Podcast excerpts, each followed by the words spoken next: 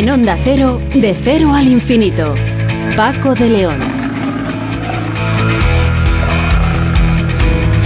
Señoras y señores, muy buenas madrugadas y bienvenidos a esta cita semanal aquí en Onda Cero, en este programa diferente para gente curiosa que hoy vamos a empezar hablando con el prestigioso psiquiatra Enrique Rojas, que nos va a hablar de la salud mental en estos momentos en que tanto se habla precisamente de ella.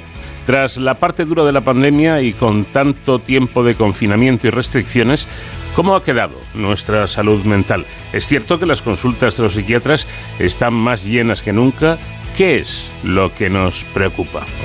Uno de los grandes retos de la humanidad es sin duda acabar o frenar al menos los residuos de plástico. Y Federica Bertocchini, investigadora del Centro de Investigaciones Biológicas del CSIC, ha dirigido un estudio en el que han descubierto que la saliva del gusano de la cera degrada el polietileno. Por lo tanto, sería un paso importante para avanzar en esto de una naturaleza eh, y unos métodos eh, con ella más sostenibles. Sonsoles Sánchez Reyes hoy nos contará la historia de una peculiar reina, de Ana de Bretaña.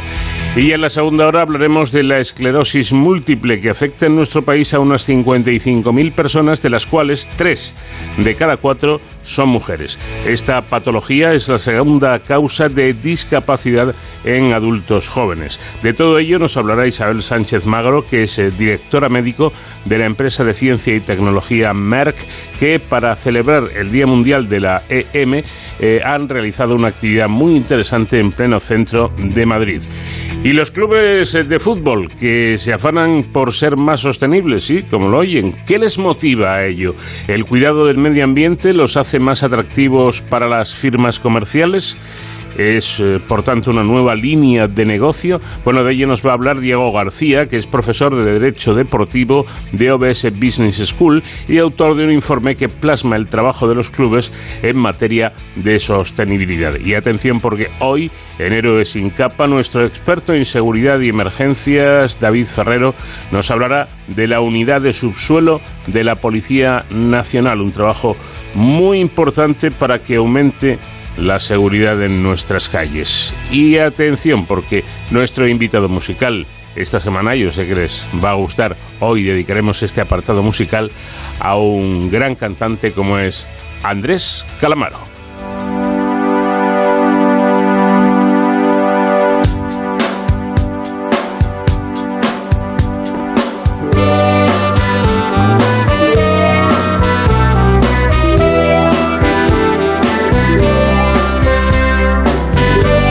De cero al infinito en onda cero.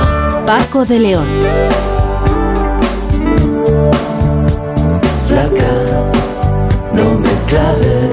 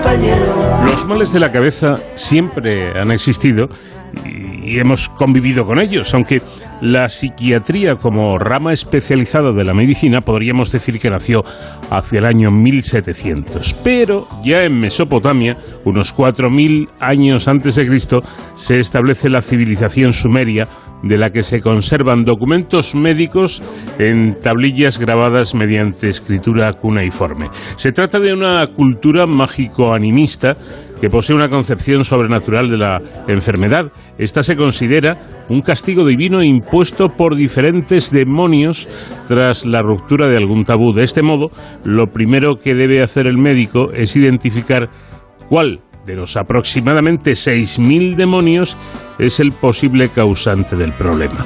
A la enfermedad se le denomina sertu, pero esta palabra siria significa, significa también pecado, impureza moral, ira divina y castigo.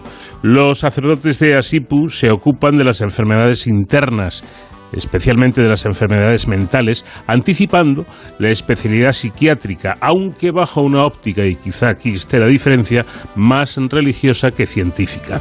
Nuestro cerebro es muy complejo y no es únicamente el, órgano que da las órdenes al cuerpo, es también el órgano del pensamiento. Y pensar, pensar puede ser peligroso o no. No sé, se lo vamos a preguntar a alguien autorizado como es Enrique Rojas, un prestigioso médico psiquiatra español, catedrático emérito de psiquiatría de la Universidad de Extremadura y catedrático de psiquiatría y psicología médica en el Centro Universitario Villanueva, que además dirige el Instituto Español de Investigaciones Psiquiátricas. Doctor Rojas, ¿qué tal? Buenas noches. ¿Qué tal andamos? Pues deseando charlar un ratito con, con usted, empezando por esa cuestión que yo he planteado, ¿pensar puede tener o tiene de hecho su peligro?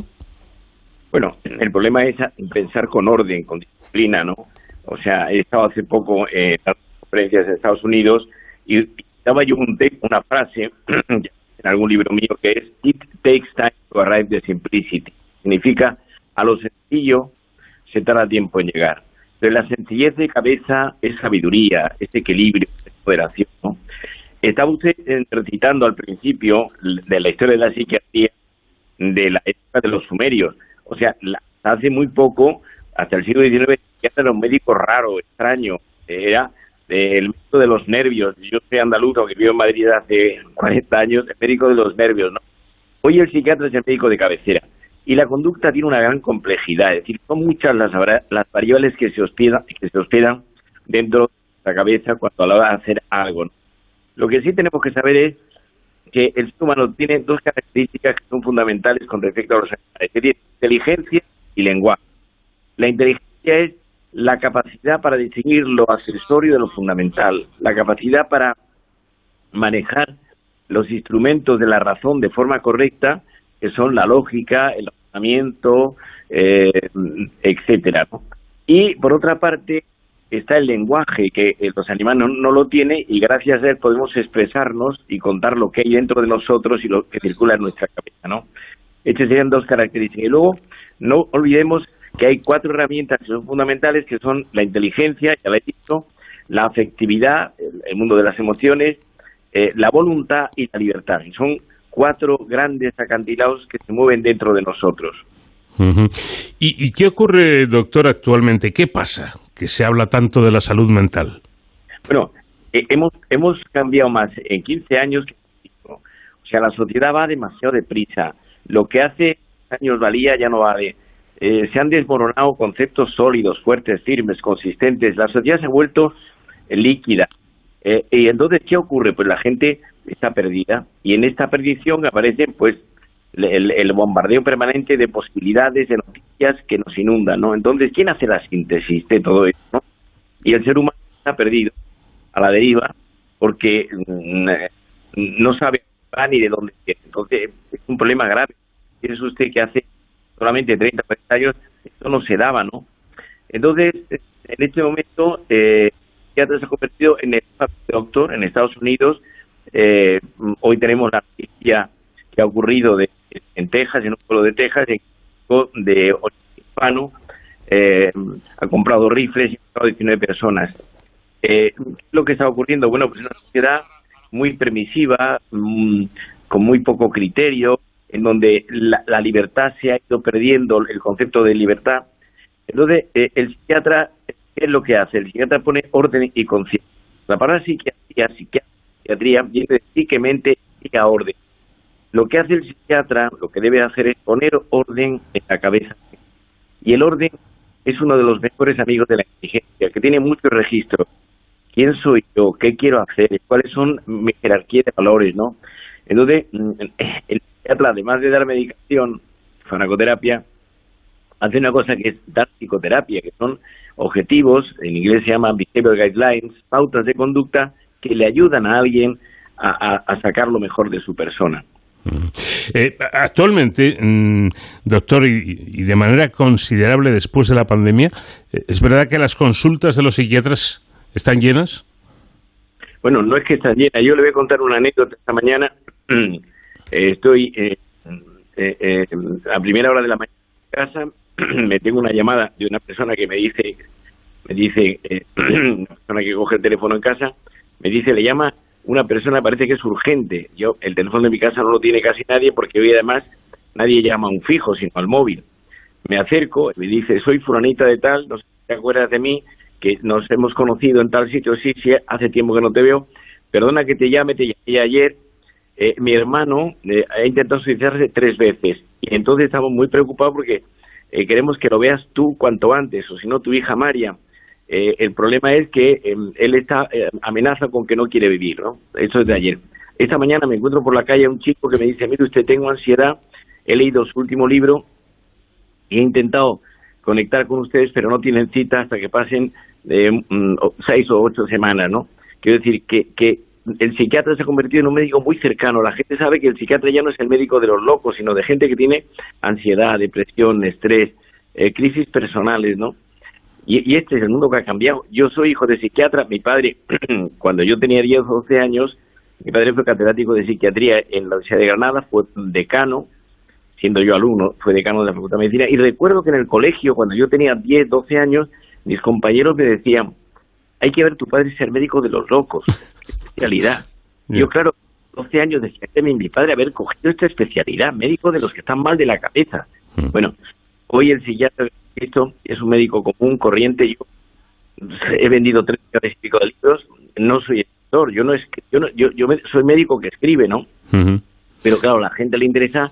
Eh, yo tengo un libro que se llama Remedios para el Desamor, que es sobre crisis de pareja, que cuando lo publiqué hace ahora 15 años, eh, eh, me dijo mm, el que lo el que me ayudó, que era un, profesor mío, Vallejo Nájera, me dijo, ya verás, él me llamaba Rojita, ya verás Rojitas, ese libro va a tener bastante éxito. Y yo le dije, ¿tú crees? dice, yo no estaré aquí en este barrio y, tú lo verás. Y efectivamente yo he vendido pues casi medio millón de ejemplares de este libro.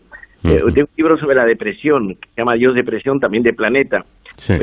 exactamente, igual yo he vendido ese libro, lo tengo en varios idiomas, pues he vendido 300.000 ejemplares. ¿Qué, significa esto? Mi hija Marian, Marian Rojas esta que ha publicado un libro hace poco que se llama Encuentra tu persona vitamina, ha vendido en un año 300.000 ejemplares de un libro, siendo ella médico, psiquiatra que escribe, que tampoco es escritora, ¿no? Hay una hay una sed de, conocimiento psicológico en el mundo extraordinaria. Está, está claro que, que el tema interesa. Em, bueno, yo no sé si la infelicidad eh, termina en problema mental y por tanto en, en enfermedad eh, o no necesariamente. Bueno, vamos a ver, la palabra felicidad está hipertrofiada, ¿no? O sea, por ejemplo, eh, yo acabo de sacar un libro en Planeta, en, el sello de Planeta Espasa, eh, que se llama Todo lo que tienes que saber sobre la vida, y son 14 lecciones sobre temas fundamentales, el amor, la voluntad, la felicidad, la educación sexual, son temas... Entonces, la felicidad se puede nombrar de muchas maneras, ¿no? Eh, Cervantes dice, Cervantes escribe El Quijote, la primera edición en 1705, la segunda se publica en 1715, Cervantes muere en 1716. Dice Don Quijote en las bodas de Camacho, la felicidad no está posada, sino en medio del camino. Es decir, la felicidad es una forma de entender la realidad, es una forma de interpretarla, ¿no? Bueno, usted va incluso más allá, perdóneme, eh, porque afirma que la felicidad está en tu cabeza, que no depende de la realidad, y esto me ha sorprendido bastante. No, no, es impresionante. Yo eh, acabo de estar en México, la, semana pasada he estado en un congreso internacional en Monterrey, que está al nordeste, cerca de la frontera con, con Estados Unidos, y me ha impresionado mucho, eh, hablando con gente muy sencilla, gente del pueblo, pues un país de, contrastes, pues me decían, yo todo, vivo en un pueblo pequeñito a las afueras de, de, de me encanta mi familia, tengo cuatro hijos, eh, vivo modestamente, pero no, no necesito más, ¿no? O sea, la felicidad es una forma de interpretar la felicidad desde el punto de vista más, un poco más intelectual, que la felicidad consiste en dos cosas, por, por resumirlo mucho, ¿no? Una primera, que es encontrarse a sí mismo, es decir, tener una personalidad bien conformada, con un cierto equilibrio psicológico, porque es el, es el acompañante permanente de cada uno de nosotros. Y en segundo lugar, tener un proyecto de vida coherente y realista con cuatro grandes notas en su interior, que son amor, trabajo, cultura y amistad. Por lo tanto, la felicidad se puede decir que es la suma y compendio de qué he hecho yo con mi, mm, con mi proyecto de vida, con mi programa de vida y cómo es mi personalidad. Y ahí sale la vida afectiva, la vida cultural, la vida intelectual, eh, los amigos y, mi forma de ser. Piense usted, por ejemplo, que la Secretaría Americana, yo sigo más a la Secretaría Americana que la europea, eh, desde hace relativamente poco tiempo habla de las enfermedades de la personalidad. Le, llama en inglés, se llama personality disorder. Mm.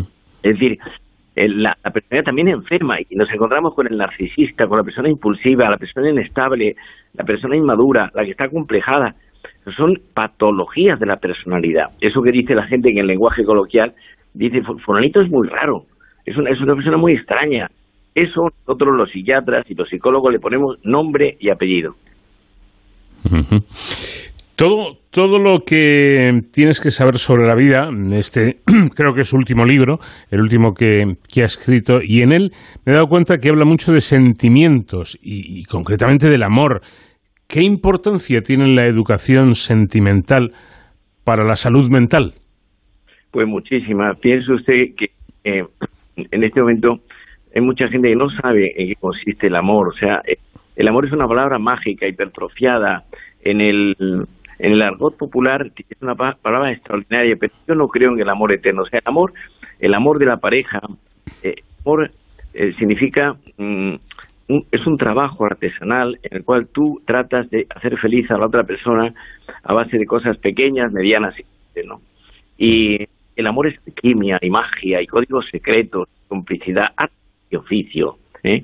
Y hay una gran inmadurez en la sociedad actual eh, efectiva, sobre todo en el hombre. O sea, eh, fíjese usted lo que le voy a decir, cualquier declaración demasiado rotunda es un ataque a la inteligencia, pero voy a decirle lo siguiente.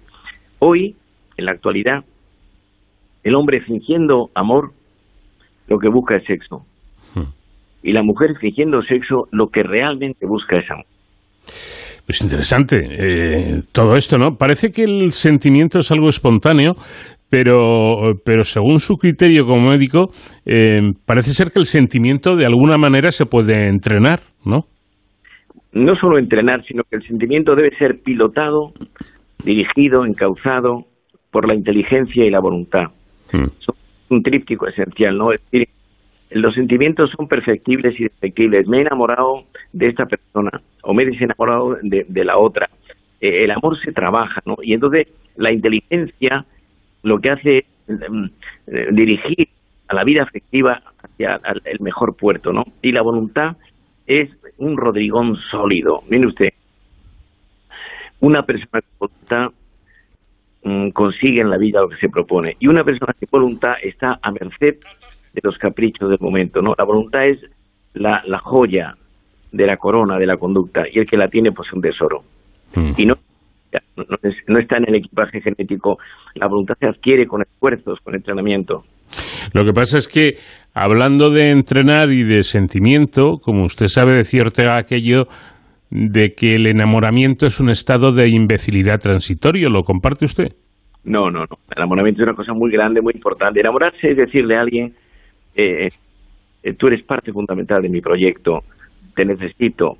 Y para enamorarse hace falta tres cosas de entrada y, y algunas más de salida, pero detrás tres cosas. Primero, la admiración.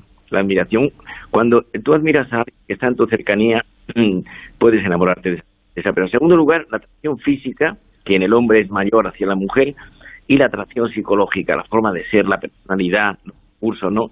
Y luego viene una cuarta cosa que es, te enamoras de alguien que te ayuda a crecer como ser humano, que saca de tu persona. Entonces, y, es, y realmente es muy importante, hay que darle tiempo al tiempo porque eh, inevitablemente uno de los contenidos del lo dice Ortega eh, en su libro Estudios sobre el amor, inevitablemente tú idealizas al otro.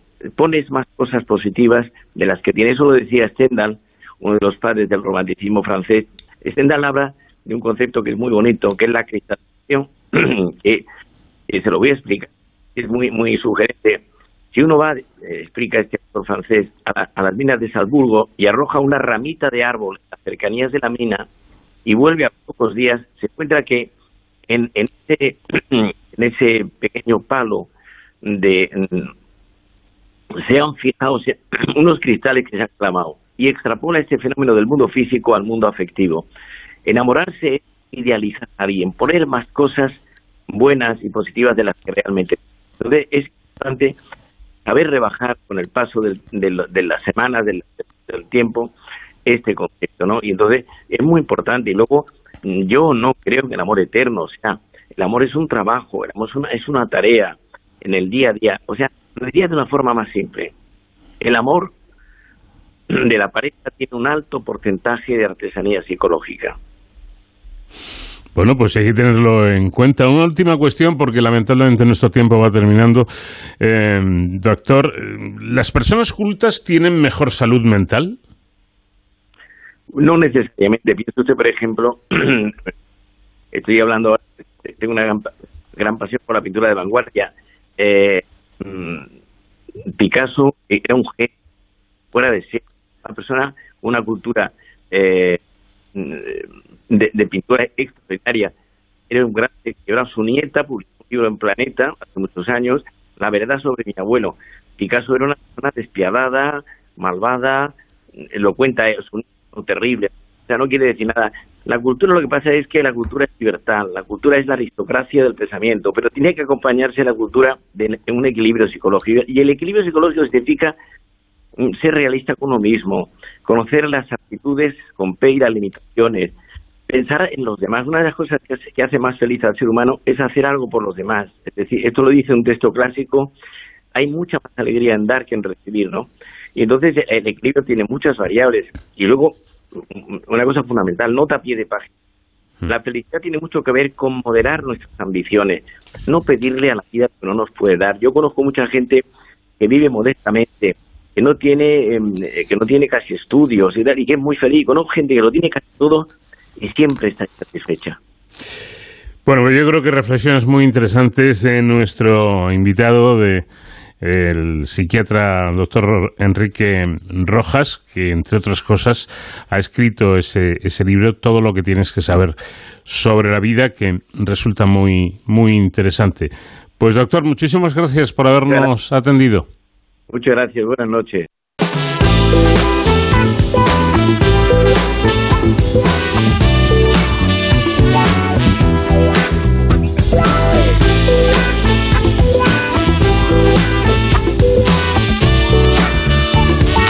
De cero al infinito. Voy a salir a caminar solito, sentarme en un parque a fumar un porrito y mirar comer el pan que la gente les tira y reprimir el instinto asesino delante del mimo del clown. Hoy estoy da un violento, da un radical tengo aprendido el papel principal. Yo soy un loco que se dio cuenta que el tiempo es muy poco. Yo soy un loco que se dio cuenta que el tiempo es muy poco. Na, na, na,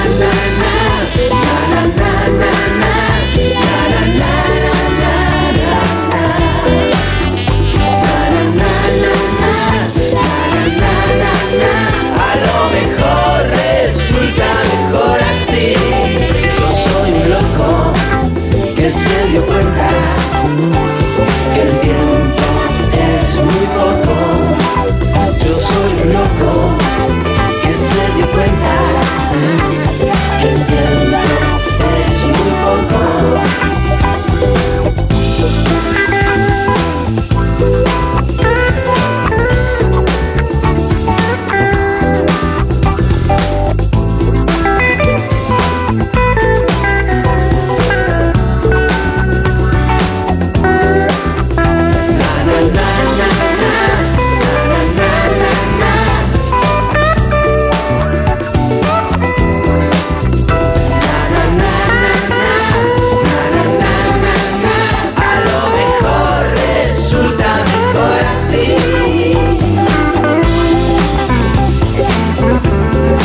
grandes retos de la humanidad para mm, respetar la naturaleza es encontrar solución para acabar con los residuos de plástico que tanto y durante tanto tiempo contaminan.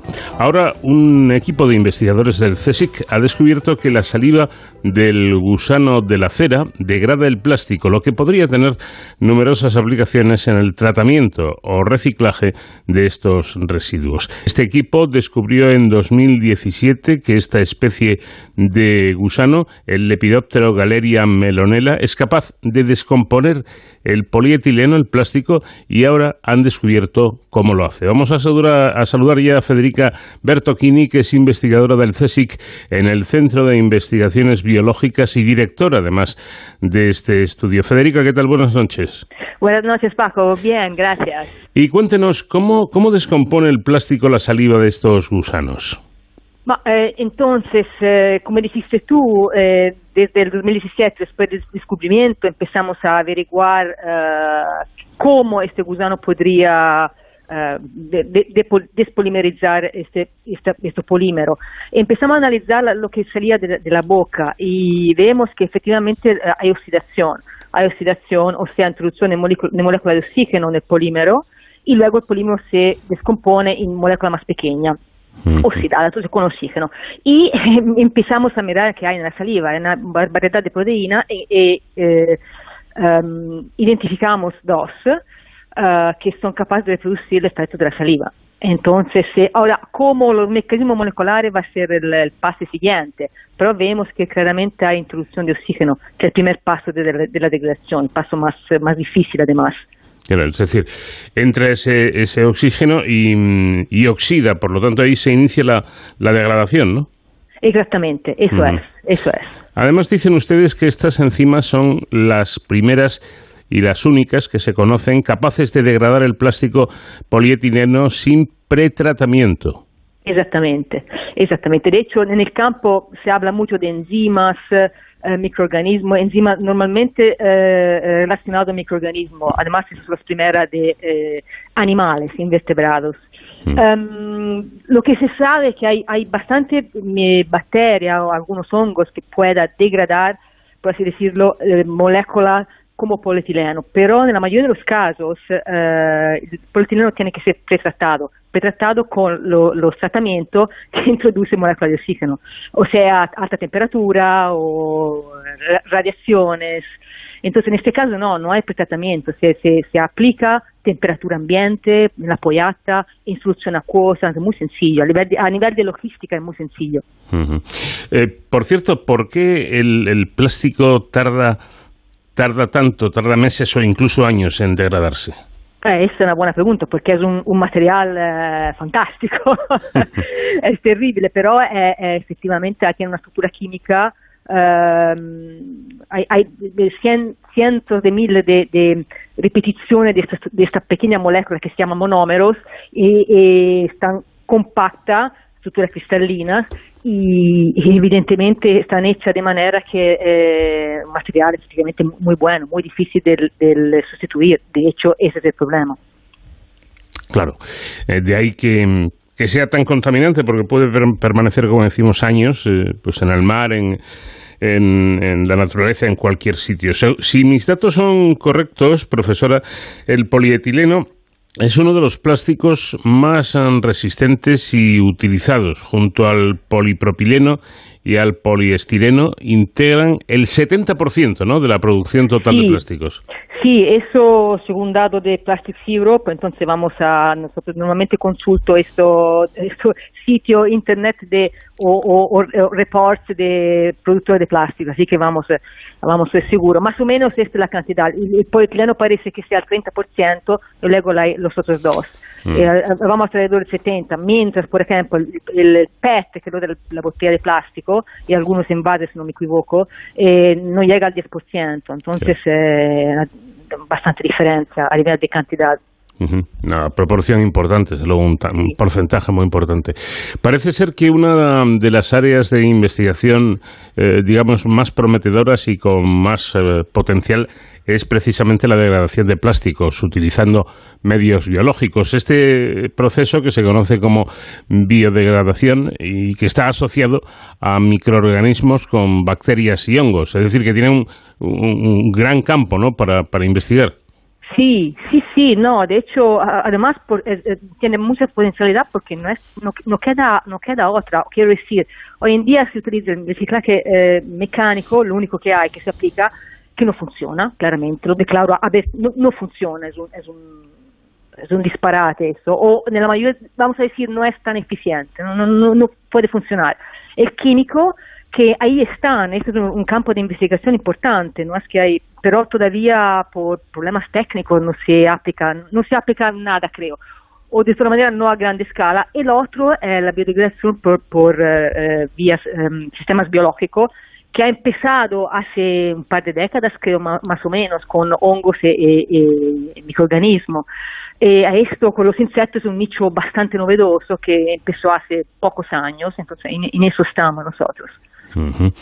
Ahí están, precisamente. La saliva de estos gusanos, eh, bueno, es capaz, como decimos, de degradar el plástico, pero me llama la atención que, eh, corríjame si, me equivoco, es en muy poco tiempo, en, apenas una hora, ¿no? Unas horas, unas horas. plural, unas horas, porque además consideramos que eh, eh ah, yo no, el experimento está hecho en la pollata con cantidad mínima, porque claramente hablamos de un gusano, no es un dinosaurio que puede sacar litros. Entonces, con repetidas aplicaciones, unas horas, eh, hay oxidación, sí, sí, sí, sí. Eh, las enzimas también. Entonces es bastante novedoso. Claro. Eh, ¿Podríamos decir que estos gusanos utilizan el plástico directamente como alimento? No, absolutamente no. Yo en esto siempre me he opuesto porque Beh, conceptualmente un gusano que pueda comer una molécula de carbono e hidrógeno solamente un poco pobre como dieta. Además tenemos experimentos que ve que sobreviven, pero de generación en generación, después de la segunda, si, si son más pequeños, se reproducen mal y luego no se reproduce para nada. Entonces, eh, eh, yo, creo que no, además no soy la única que hace esa observación. Perdón. Mm. En la literatura está saliendo cosas que los gusanos le dan la dieta de plástico para ver si el intestino hay más bacterias que pueda digerirlo, pero honestamente eh, los gusanos que salen de ahí son bastante pobres. Yo creo que no, no, no, es, un efecto secundario de la capacidad de estos enzimas, no, no el hecho que se lo comen, no, se lo comen. Bueno, ustedes han estudiado con microscopía electrónica esta, esta saliva, díganos qué contiene.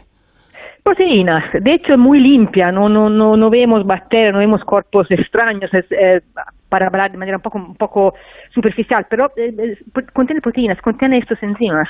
Mm. En la mayoría, lo que vemos nosotros, luego no, lo que se puede identificar claramente. Bueno, si no me equivoco, están ustedes en, en, estudio preliminar pero intentando ir más allá, intentando imaginar, que a veces uno no lo puede evitar, bueno, ¿cómo habría que actuar? ¿Cómo, cómo habría que recoger esa saliva? ¿O utilizaríamos directamente los, los gusanos? ¿Cómo es esto? No, yo, eh, eh, el, los gusanos no lo utilizaría nunca, no se puede imaginar algo de millones de gusanos disparados, además eh, se deja microplástico seguro, no es que hay que aplicar enzimas una y otra vez, o sea, la idea es um, producirlo en gran escala. Y a, a, cara futuro me imagino, por ejemplo, litros de esto solución acuosa que se puede verter por encima de pilas de plástica. O, por ejemplo, kit pequeños de uso, de uso uh, casero. Cada uno tiene su kit uh, con cantidad de enzima y degrada su, su, su, basura de plástico. Por ejemplo, a cara futuro, eh, me lo imagino. Y eso es, yo me lo, lo veo así. Es decir, que se utilizaría precisamente ese líquido, esa saliva. Eh, y claro, no, tanto, no tanto la saliva cuanto el, el, el enzima reproducido a escala industrial las enzimas eh, que produce esa saliva eh, a nivel industrial, ¿no? Pero eh, me parece muy interesante también lo que dice, que incluso para uso doméstico, ¿no? Porque en casa no sabemos qué hacer con, con, los plásticos a veces. Sí, no solo, mas sobre todo ahora en las ciudades o pueblos más o menos grandes hay vertederos alrededor que se ocupan de eso, pero imaginamos una aldea un poco remota, un poco difícil de donde llegar, isla pequeña, islas pequeñas, entonces hay situaciones en las cuales quizás que un kit así vendría bien. Eh, ¿cómo, ¿Cómo llegan ustedes a la idea de, de estudiar estos gusanos y concretamente la saliva de estos gusanos. ¿Cuál es la pista? ¿Cuál es la pista que tienen? la saliva en concreto es simplemente observando qué hace, porque lo que observamos al principio era que cuando producía la cocoon, eh, el capullo, eh, esta, esta, sustancia en contacto con la plástica producía uh, partículas, entonces algo se descomponía. Entonces la idea quizás que de la boca sale algo uh, que puede ser eso. Entonces desde ahí la saliva. El paso, el pase previo es porque los gusanos, yo estaba buscando invertebrados que podían degradar plástico desde años, ponía caracoles o lo que sea dentro de bolsas de plástico y, claramente sin ningún éxito. Pero eh, luego me, me encontré eso por casualidad, porque soy apicultora de hobby. Y estos gusanos, los gusanos de la cera, que viven en las colmenas y son una plaga, más o menos se considera como una plaga para los apicultores, porque arrasan los panales de la cera, se comen de todo. Y yo tenía mis colmenas en mi almacén, en un cuarto en mi casa, y con cera sin abejas, claramente. Prima, come, come lo, lo, para guardarlo durante l'inverno e primavera, para ponerlo nel campo, poi esso está plagado de estos gusanos. Puse una bolsa de plástico y a, a, poco tiempo empecé a ver, a agujeros y la idea fue, ok, vamos a analizarlo químicamente. ¿Están rotos solo mecánicamente o hay eh, algo de degradación química? Y así empezó toda la historia. Uh -huh. Bueno, esto, esto demuestra claramente que la ciencia empíricamente está basada en la observación, ¿no?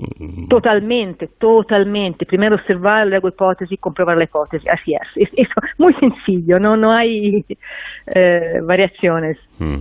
eh, por cierto, aquí antes hablábamos de, de eh, si estos gusanos comían el plástico. Usted ha dicho claramente que no, pero en el caso de las, de, de, las colmenas sí que comen la cera, ¿no? Comen la cera, pero no solo esa. La cera está impregnada de polen, por ejemplo. Luego hay polen, hay larva de abeja, come muchas cosas. Y también la cera. Pero la cera es un compuesto parecido al plástico, pero no igual. Evidentemente aquí hay diferencia, le permite de, de, de digerirlo, pero eh, tampoco sabemos qué cantidad de energía eh, coge de la cera eh, comparado a la energía que coge de los, el polen o, o, la miel. La miel no creo que se la coma, no estoy segura. O la larva de las abejas, entonces puede ser que la coma, pero al final eh, de energía coge, poco, a nivel metabólico.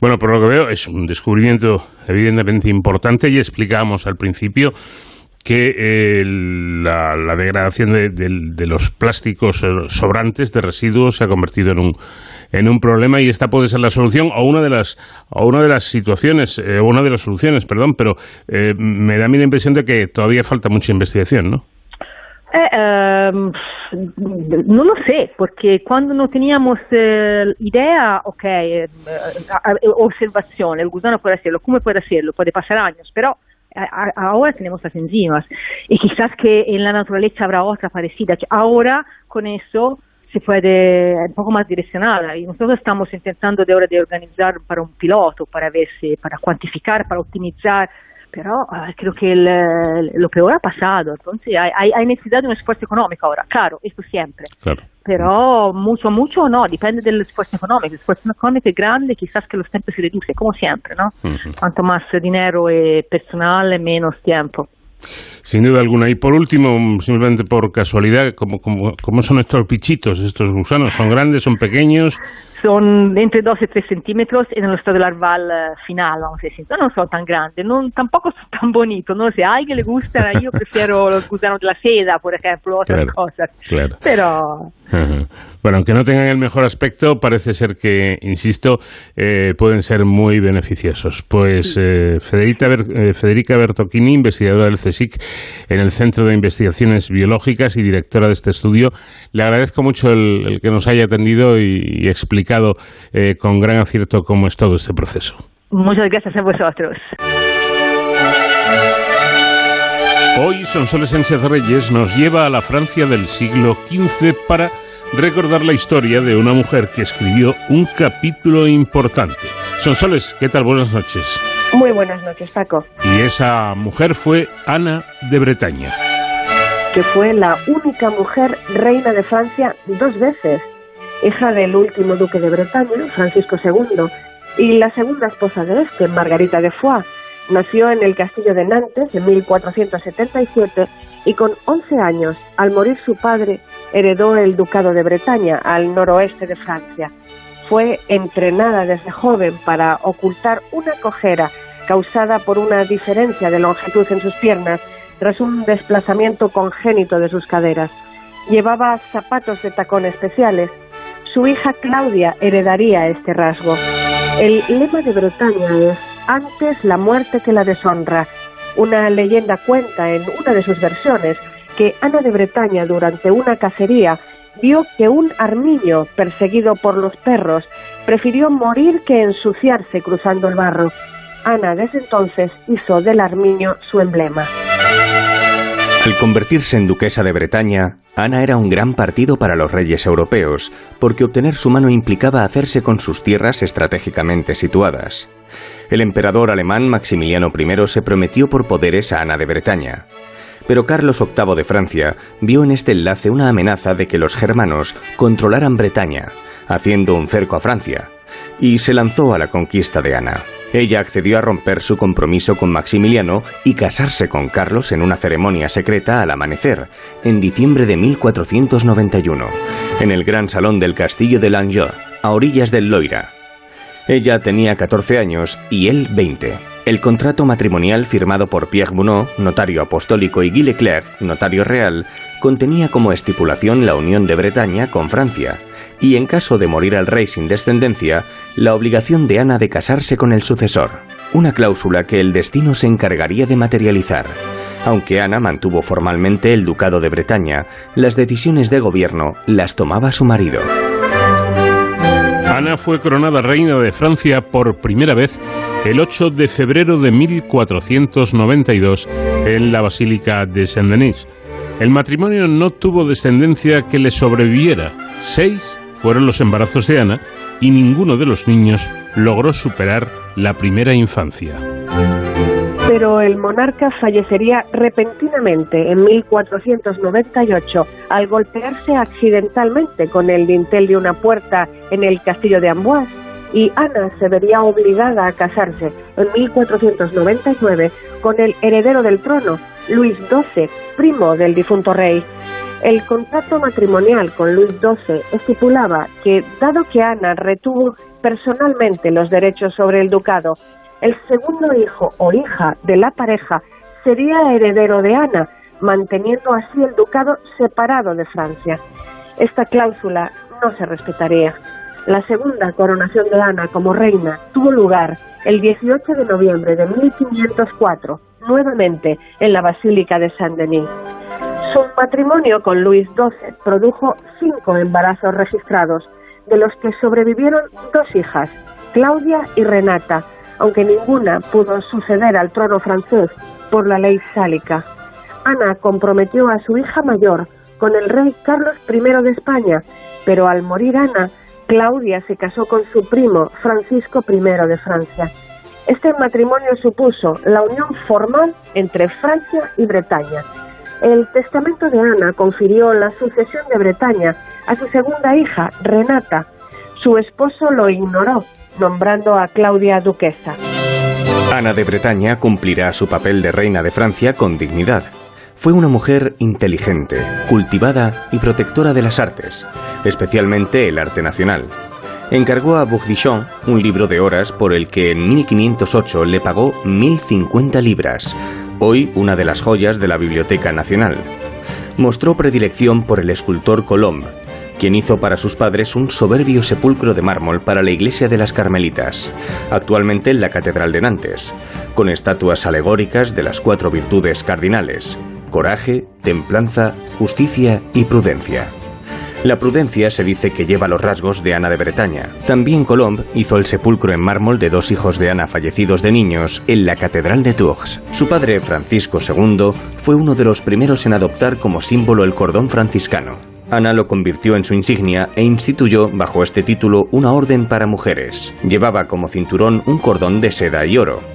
El orfebre Chaurois diseñó un anillo de oro en forma de cordón esmaltado en rojo y blanco, los colores de la reina. El cordón aparece como motivo ornamental en los monumentos construidos por la reina como las tumbas de sus padres e hijos y en edificios erigidos en su tiempo. Ana de Bretaña murió en el castillo de Blois en 1514 con 37 años. Su cuerpo embalsamado fue enterrado en Saint-Denis, la necrópolis real. En aquella época era costumbre enterrar separadamente del cuerpo el corazón y entrañas de los reyes de Francia. Su corazón, en un relicario de 15 centímetros de alto por 12 y medio de ancho, fue llevado junto a sus padres a la iglesia carmelita en Nantes, según su última voluntad. Esta joya del Renacimiento, atribuida a Jean Perreal, artista de la corte de Luis XII y Francisco I, es un joyero ovalado de 475 gramos de oro macizo, un 90%, y el otro 10% una aleación para hacerlo más resistente. Tiene grabada una inscripción en esmalte verde y rojo y está rematado por una corona de nueve puntas del mismo material, con nueve flores de lis de 22 milímetros de altura y nueve tréboles de 14 milímetros de altura. El corazón, llevado a Nantes con gran pompa, permaneció primero seis días en la iglesia de la Cartuja, sobre la tumba del duque Arturo III, condestable de Richmond, conquistador de los ingleses en Formigny. El 19 de marzo fue transportado a las Carmelitas. Tras la misa, celebrada por el arzobispo de Dole, el canciller de Montauban depositó el corazón en la tumba ducal sobre una mesa de pizarra entre la caja de plomo decorada con armiños del duque Francisco II y la de Margarita de Foix. El relato del funeral de la duquesa fue escrito por su heraldo de armas, Pierre Chot y Bretagne. Un manuscrito con dibujos se conserva en la biblioteca de Nantes. El corazón de Ana de Bretaña descansó allí 213 años, hasta que un alcalde de Nantes llamado Méliès, en 1727, quiso ver la famosa joya e inventó un pretexto. Las carmelitas, en cuya capilla se encontraba el mausoleo, habían tenido que pagar un fuerte impuesto. Méliès dijo sospechar que habían vendido el corazón y los adornos dorados de la tumba, y para ello les hizo abrir el sepulcro. Allí encontró una caja de plomo cuadrada, un ataúd con ocho armiños en relieve. Dicha caja, sin cerradura, soldada por todos sus lados. Si Méliès hubiera querido inspeccionar el buen estado de las piezas, la comprobación hubiera sido concluyente, estando intacta la caja que contenía el corazón. Pero hizo a un obrero llamado Gobard abrirlo y encontró un cofre de hierro muy oxidado, completamente rodeado de agua. Lo rompió hallando una caja de plomo. Gobard clavó una herramienta en el plomo para romperlo y perforó el corazón de oro al romper la capa de esmalte que lo cubría. Méliès silenció la rotura en su informe enviado al príncipe Luis de Orleans, pero el acta de 1792 la registra. Sacó una caja de oro en forma de óvalo semejante a un corazón con una corona de flor de lis de oro.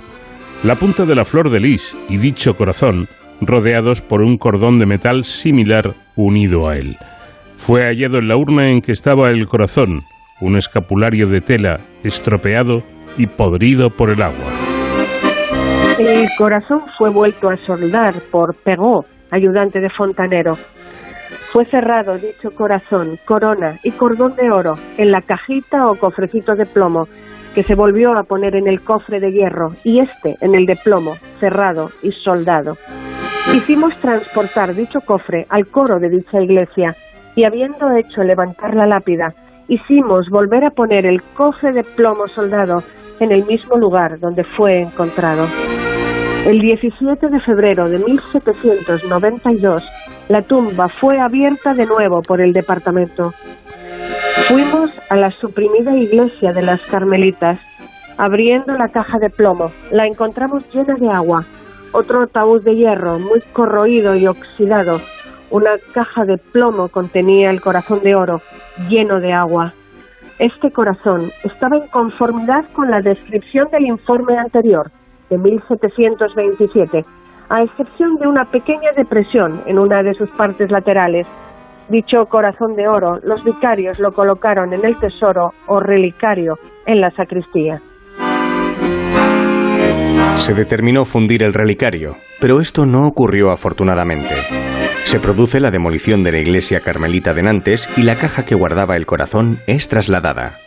Así se pierde la pista del paradero de su contenido y el corazón propiamente dicho desaparece para siempre. En 1819, Sanoñón, alcalde de Nantes, escribió al prefecto la caja de oro que contiene el corazón de Ana de Bretaña fue transportada a París al gabinete de medallas de la Biblioteca Real.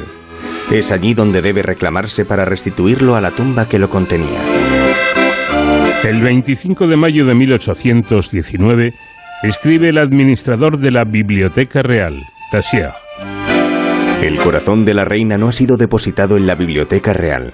La caja de oro en forma de corazón en que estaba encerrada y que lleva una inscripción fue traída allí abierta, vacía, después de haber sido sometida a la acción del fuego, que fundió la soldadura y el esmalte con que parece haber sido cubierto.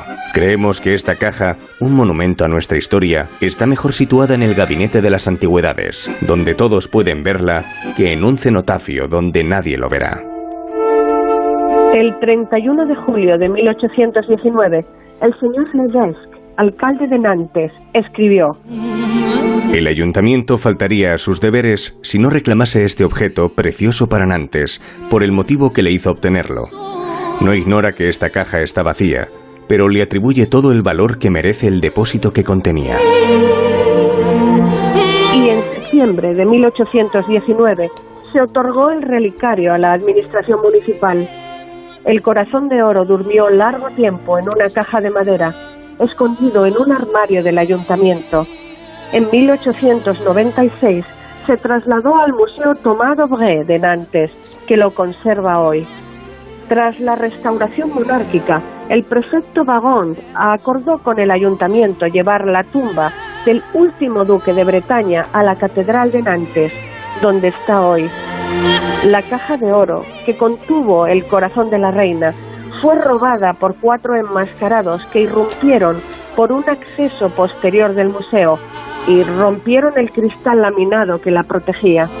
El relicario, de valor inestimable, fue localizado intacto por la policía una semana después, el 21 de abril de 2018, cerca de San Lazare. El mausoleo de Luis XII llena de Bretaña, hecho en mármol de Carrara, se instaló en la Basílica Real de Saint-Denis en la base están representadas las victorias de Luis XII, también los doce apóstoles y las cuatro virtudes cardinales, obra de los hermanos Juste, escultores italianos, realizado en 1515. La tumba fue profanada durante la Revolución el 18 de octubre de 1793 y los cuerpos arrojados a una fosa común. El monumento se conservó en el Museo de Monumentos franceses antes de volver a la Basílica de Saint-Denis en 1830 bajo la segunda restauración borbónica. Cerrado desde 2011, en septiembre de 2021 se iniciaron las obras de rehabilitación y ampliación del Museo d'Aubray de Nantes. La reapertura se calcula como mínimo a finales de 2023. El 18 de julio, de 2020, la Catedral de San Pierre de Saint Paul en Nantes fue devastada por un incendio intencionado. Su reapertura está prevista, en el mejor de los casos, para finales de 2023. Anne de Bretagne parece llamarnos a todos a visitar su ciudad en 2024. Pues no es una mala pista el visitar este lugar en el año eh, que nos indica eh, Sonsoles Sánchez Reyes. La historia de Ana de Bretaña. Sonsoles, te espero la próxima semana. Muchísimas gracias. Muchísimas gracias a ti. Un abrazo y hasta la próxima semana, Paco. De cero al infinito.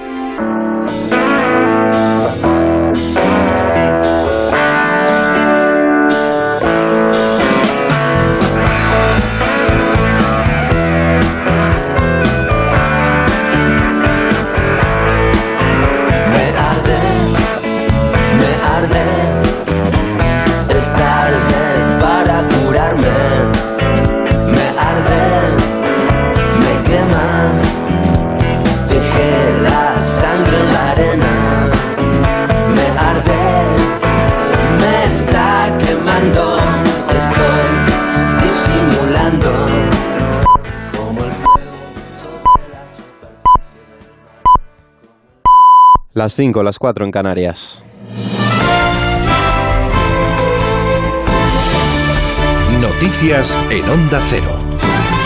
¿Qué tal? Buenas noches. Después de haberse cumplido 100 días desde que comenzara la guerra en Ucrania, el presidente Zelensky ha ensalzado la resistencia de los soldados y también de la ciudadanía ante la ofensiva de Rusia. El presidente ucraniano ha puesto en valor que el ejército de Putin no haya logrado apenas ninguno de los objetivos estratégicos que se había marcado al comienzo de la invasión. Lo cierto es que hasta el momento Rusia controla un 20% del territorio del país y sigue avanzando lentamente en su misión de hacerse con el control total del Donbass. Hace exactamente 100 días todos despertamos en una realidad diferente. Hace exactamente 100 días nos despertamos diferentes. Cuando los ucranianos se despiertan no por los rayos de sol, sino por las explosiones de misiles que golpean nuestros hogares, entonces el despertar es completamente diferente.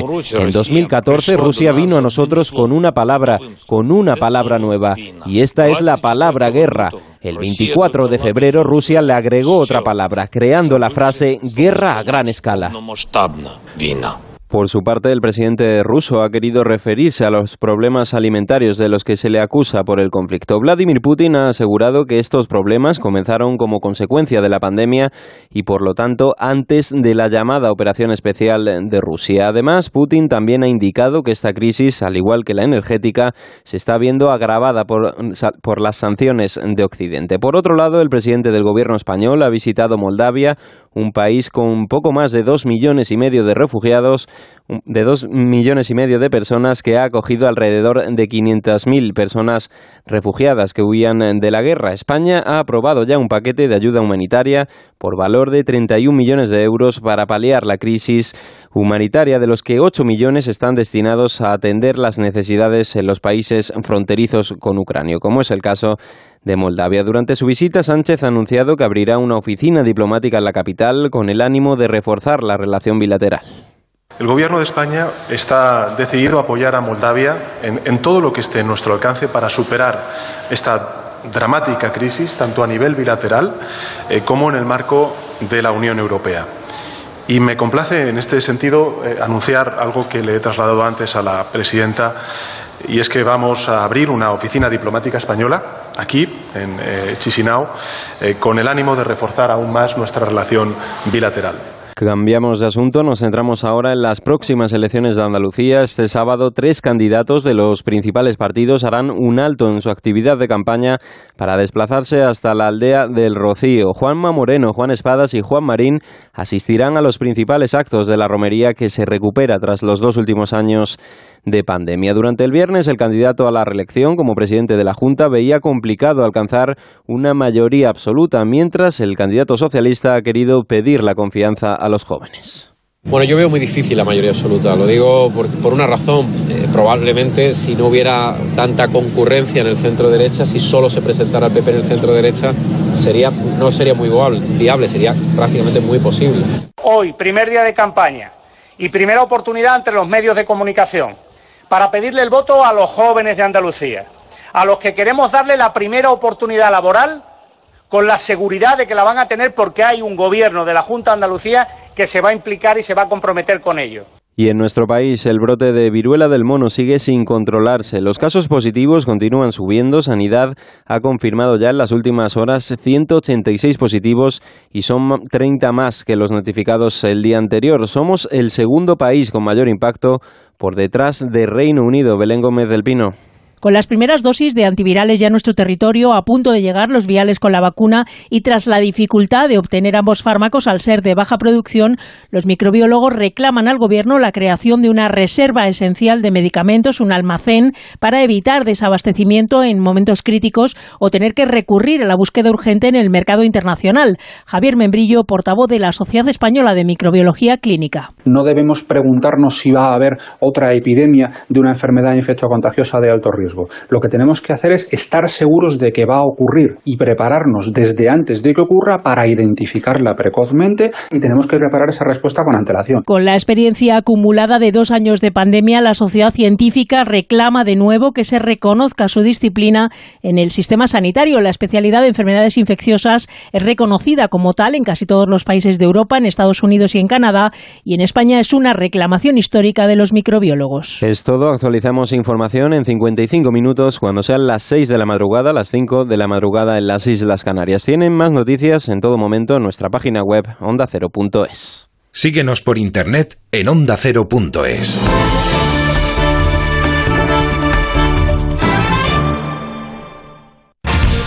¿Sabes qué alimentos no debe comer nunca tu perro? ¿Cómo viajar en coche con tu mascota? ¿Sabes si tu gato sufre estrés? ¿Qué hacer si tu perro muerde a otro perro? Si tienes alguna consulta sobre tu mascota, Carlos Rodríguez te la resuelve. Como el perro y el gato.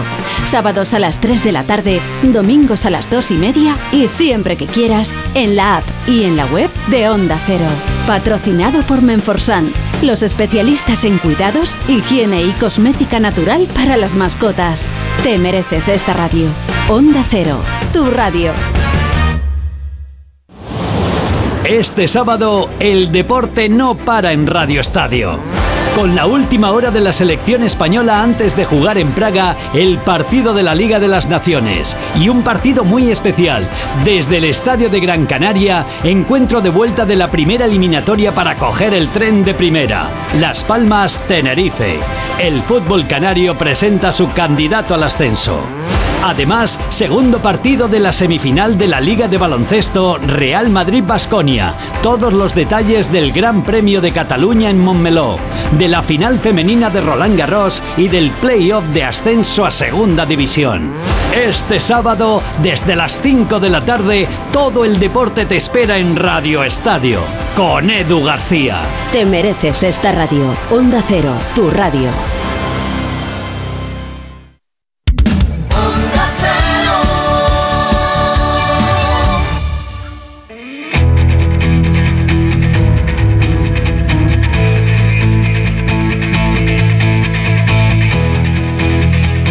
Cero, de cero al infinito.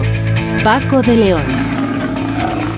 Y con el comandante Nacho García en la realización técnica en este programa diferente para gente curiosa en el que vamos a iniciar esta segunda hora hablando de la esclerosis múltiple que afecta en nuestro país a unas 55.000 personas, de las cuales 3 de cada 4 son mujeres. Esta patología es la segunda causa de discapacidad en adultos jóvenes. De todo ello nos va a hablar Isabel Sánchez Magro, directora médico de la empresa de ciencia y tecnología Merck, que coincidiendo con el Día Mundial de la EM organizó en el centro de Madrid una actividad muy interesante para que la gente se acerque a conocer cómo es esta patología. Hablaremos también de los clubes de fútbol que se afanan cada vez más por ser sostenibles. ¿Qué les motiva a ello? El cuidado del medio ambiente los hace más atractivos para las firmas comerciales. Es una nueva línea de negocio. De ello nos hablará Diego García, profesor de Derecho Deportivo de OBS Business School y autor de un informe que plasma el trabajo de los clubes en materia de sostenibilidad. Y hoy en Héroes sin capa, con nuestro experto en seguridad y emergencias, David Ferrero, hablaremos de la unidad de subsuelo de la Policía Nacional. Y seguiremos disfrutando de la música de nuestro invitado de esta semana, Andrés Calamaro.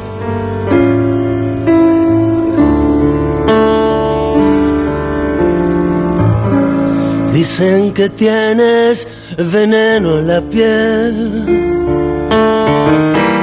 y que estás hecha de plástico fino.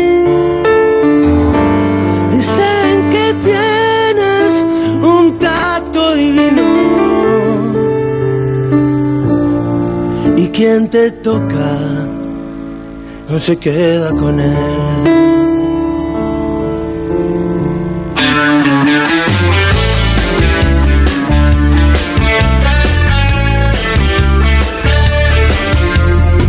Dicen que tienes veneno en la piel y que estás hecha de plástico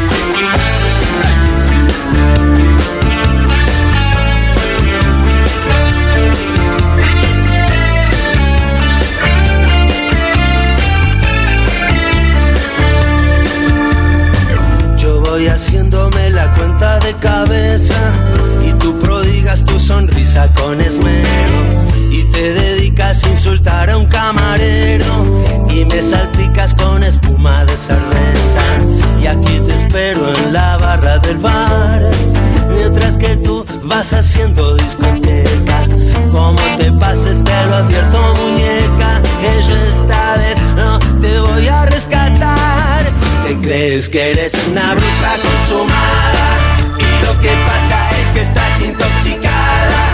Eso que que ya no tomas nada. Pacientes, cuidadores, neurólogos y la compañía de ciencia y tecnología Merck han invitado al público en general a experimentar en primera persona cómo es vivir con esclerosis múltiple. Se trata del sexto encuentro con la esclerosis múltiple, una iniciativa que bajo el lema El reencuentro quiere informar, visibilizar y normalizar la enfermedad. Las organizaciones de pacientes han participado en este encuentro en el que, a través de diferentes dinámicas, se quiere concienciar de que las personas con EM pueden tener hijos, trabajar y tener una vida de ocio y tiempo libre plena. Esta patología es la segunda causa de discapacidad en adultos jóvenes. En nuestro país afecta alrededor de 55.000 personas y tres de cada cuatro casos se diagnostican en mujeres. Se trata, en definitiva, de experimentar cómo es el día a día de las personas que conviven con esta enfermedad. Todo ello aprovechando que el pasado 30 de mayo fue el Día Mundial de la Esclerosis Múltiple. Isabel Sánchez Magro es directora médico de Merck en España. ¿Qué tal Isabel? Buenas noches. Hola, muy buenas noches. ¿Qué es la esclerosis múltiple? Pues bien, la esclerosis múltiple es una enfermedad crónica eh, neurodegenerativa. Además, se conoce como la enfermedad de las mil, caras porque se manifiesta de diferentes maneras y se presenta a veces eh, con diferentes síntomas. Y bueno, pues como ya se ha dicho, es importante resaltar que es la segunda causa de discapacidad en adultos jóvenes en España por detrás de los accidentes de tráfico. Además es una enfermedad que afecta al sistema nervioso central, especialmente eh, afecta a esa banda de mielina que recubre los nervios, eh, en particular en el cerebro y en la médula espinal, y esa es la causa de los síntomas que están muy relacionados con el sistema nervioso.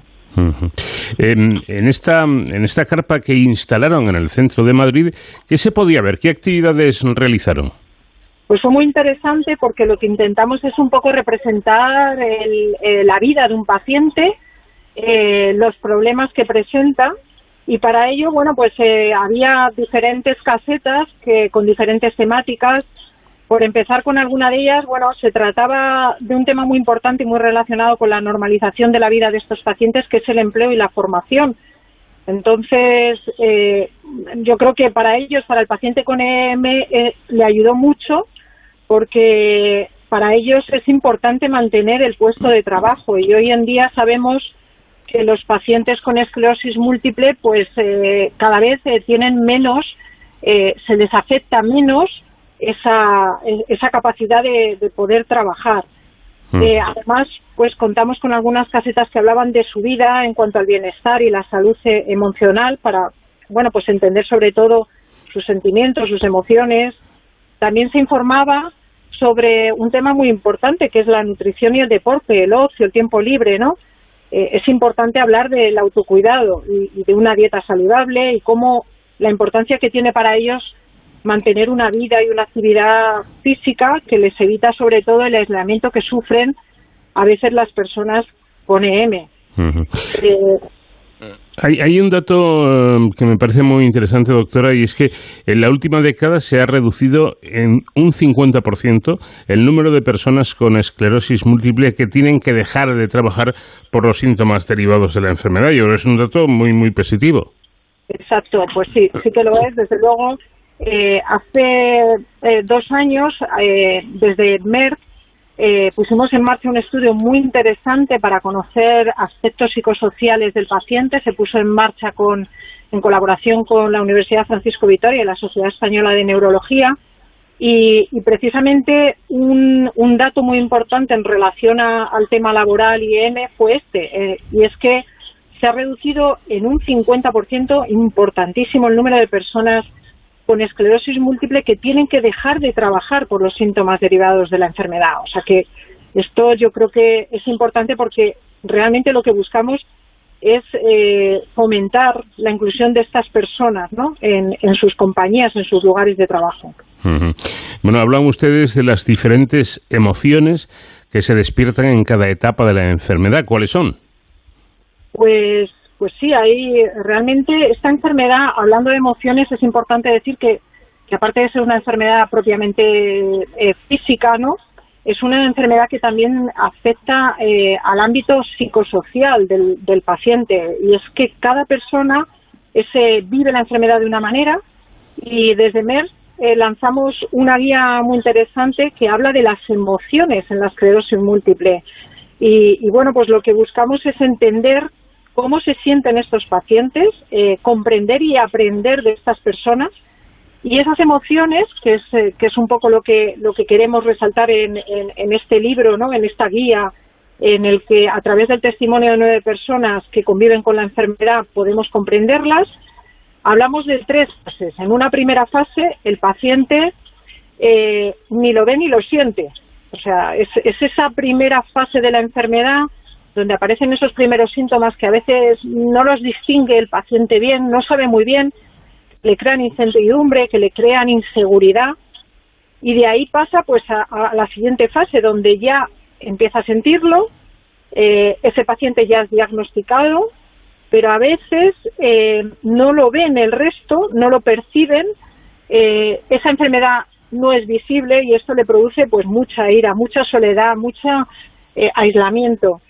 Y finalmente pasa a esa última fase 3, que ya el paciente está diagnosticado, el paciente empieza a sentir, empieza a sentir que otros también lo conocen y eso pues todavía le produce mayor tristeza, mayor crisis de ansiedad, mayor miedo, ¿no? Eh, y es ese tiempo donde eh, el paciente le cuesta incluso aceptar que tiene una enfermedad. Eh, bueno, pues son distintas fases, distintos momentos por los que pasa el, el paciente de, de M. ¿Un, paciente de este tipo, eh, doctora, puede ser padre o puede ser madre sin problemas? Sí, bueno, esto, esto es muy...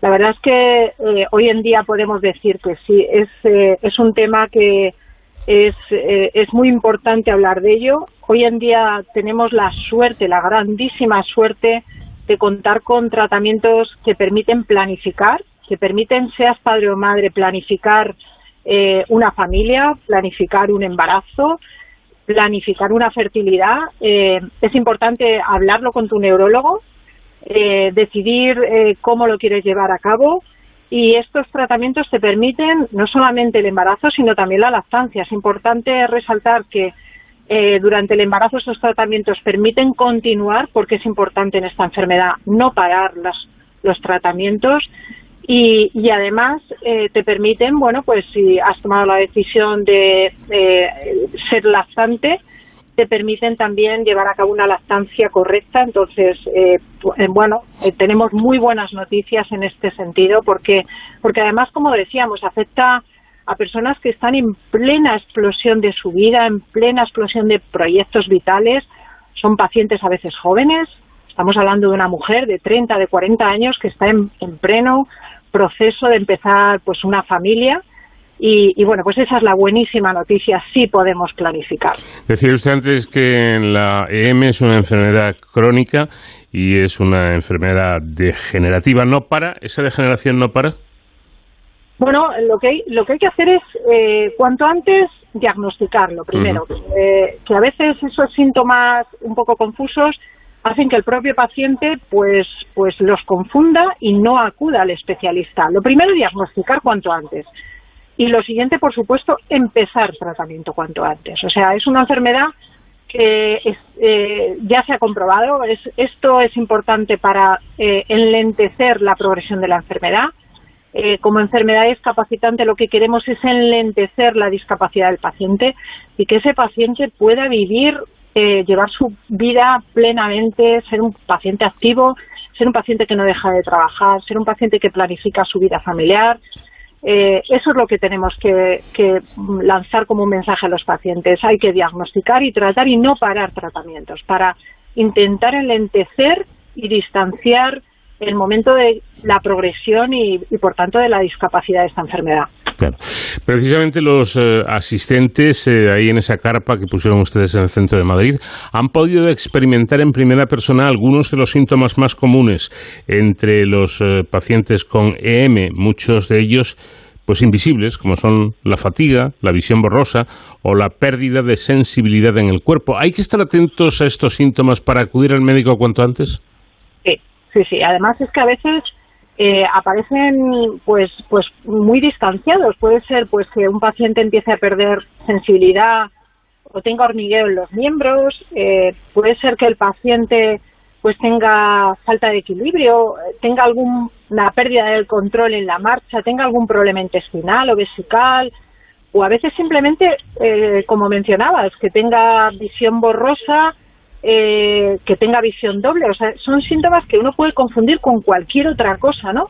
Y, entonces lo importante es eh, hablar de ellos, conocerlos. Esto es lo que nos permitió el visitar estas casetas, es conocer la realidad, entender eh, bueno, conocer la propia enfermedad y, y solo así uno, eh, bueno, pues puede un poco levantar las alarmas y decir, igual me está pasando algo, igual debería acudir al especialista, igual lo debería comentar y no obviarlo, ¿no? Que muchas veces nos pasa esto, obviamos y pensamos, no quiero ir al especialista, tengo miedo. Lo que hay que hacer es ir cuanto antes, como decía, diagnosticar cuanto antes y, bueno, pues hay muy buenas noticias. Hoy en día tenemos unos especialistas maravillosos, tenemos neurólogos dedicados a la esclerosis múltiple, tenemos eh, la posibilidad de empezar tratamientos eh, que nos permiten llevar esa vida normal y desde luego yo no puedo decir más que más que informarse es esto es lo que hay que hacer informarse. Me contaba una vez el jugador de baloncesto Asier de la Iglesia que tiene esta esta enfermedad cómo empezó a notar que cuando jugaba baloncesto le, tiraban el balón le pasaban el balón y él lo cogía pero no sentía el balón en, en, las manos. Es es eh, curioso es luego eh, lo que estos eh, pacientes viven. Y, es importante y con esto termino doctora que personajes como Asier de la Iglesia, un conocido eh, deportista, eh, den a conocer su experiencia? Desde luego. Eh, lo que hay que hacer es visibilizar, visibilizar y visibilizar. Y, bueno, pues si lo hacemos a través de personas como Asier, donde es un ejemplo, es una persona además fantástica, es una persona que está ayudando mucho a otros pacientes como él y, y al final, bueno, pues es, es importante que incluso nos, un paciente con EM vea como un role model a una persona como Asier, mm. vea que es una persona que lleva una vida activa, eh, plena, eh, que puede vivir normalmente. Entonces, yo creo que Asier eh, es importante, es importante y aprovecho de nuevo hablar de la información, hablar desde MER tenemos, pusimos en marcha una página web con la M, eh, con la idea de que los pacientes eh, se fijen en otros, pero también puedan encontrar información veraz, contrastada y, bueno, pues pues puedan puedan normalizar, ¿no? El, que hayan sido diagnosticados de una M y, bueno, pues no tengan miedo, ¿no? No se aíslen, no tengan miedo y, y se enfrenten a ello como lo hizo Asier Así es, un ejemplo ¿no? de ello. Efectivamente. Pues Isabel Sánchez Magro, neuróloga y directora médico de Merck en España, muchísimas gracias por habernos atendido y, enhorabuena por iniciativas como esta. Muchísimas gracias. Muy buenas noches a todos.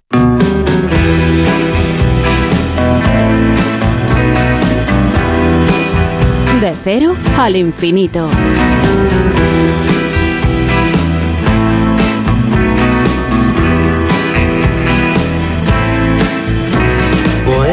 en la sombra encontrarle el sentido a las cosas. Bohemia es el deseo y a destiempo también es necesidad. Te quiero porque a pesar de todo me vas a seguir queriendo un poco más. Permite que me saque el sombrero para saludarte. Libertad. Bohemio y tu deseo de aferrarse a las espinas de las rosas. Bohemio que prefiere que la noche lo acompañe a caminar. Te quiero porque dentro del abismo vas a seguir siendo el mismo para mí. Permite que me incline ante tu sombra cuando un cántaro se rompa. Libertad.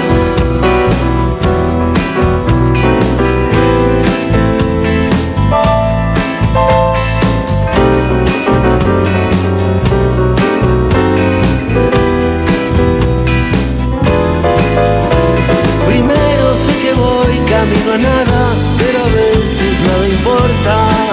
y naufragás.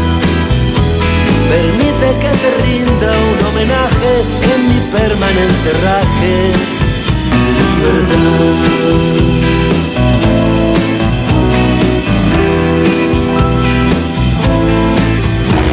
Anoche te escribí nuevas canciones, eso solo significa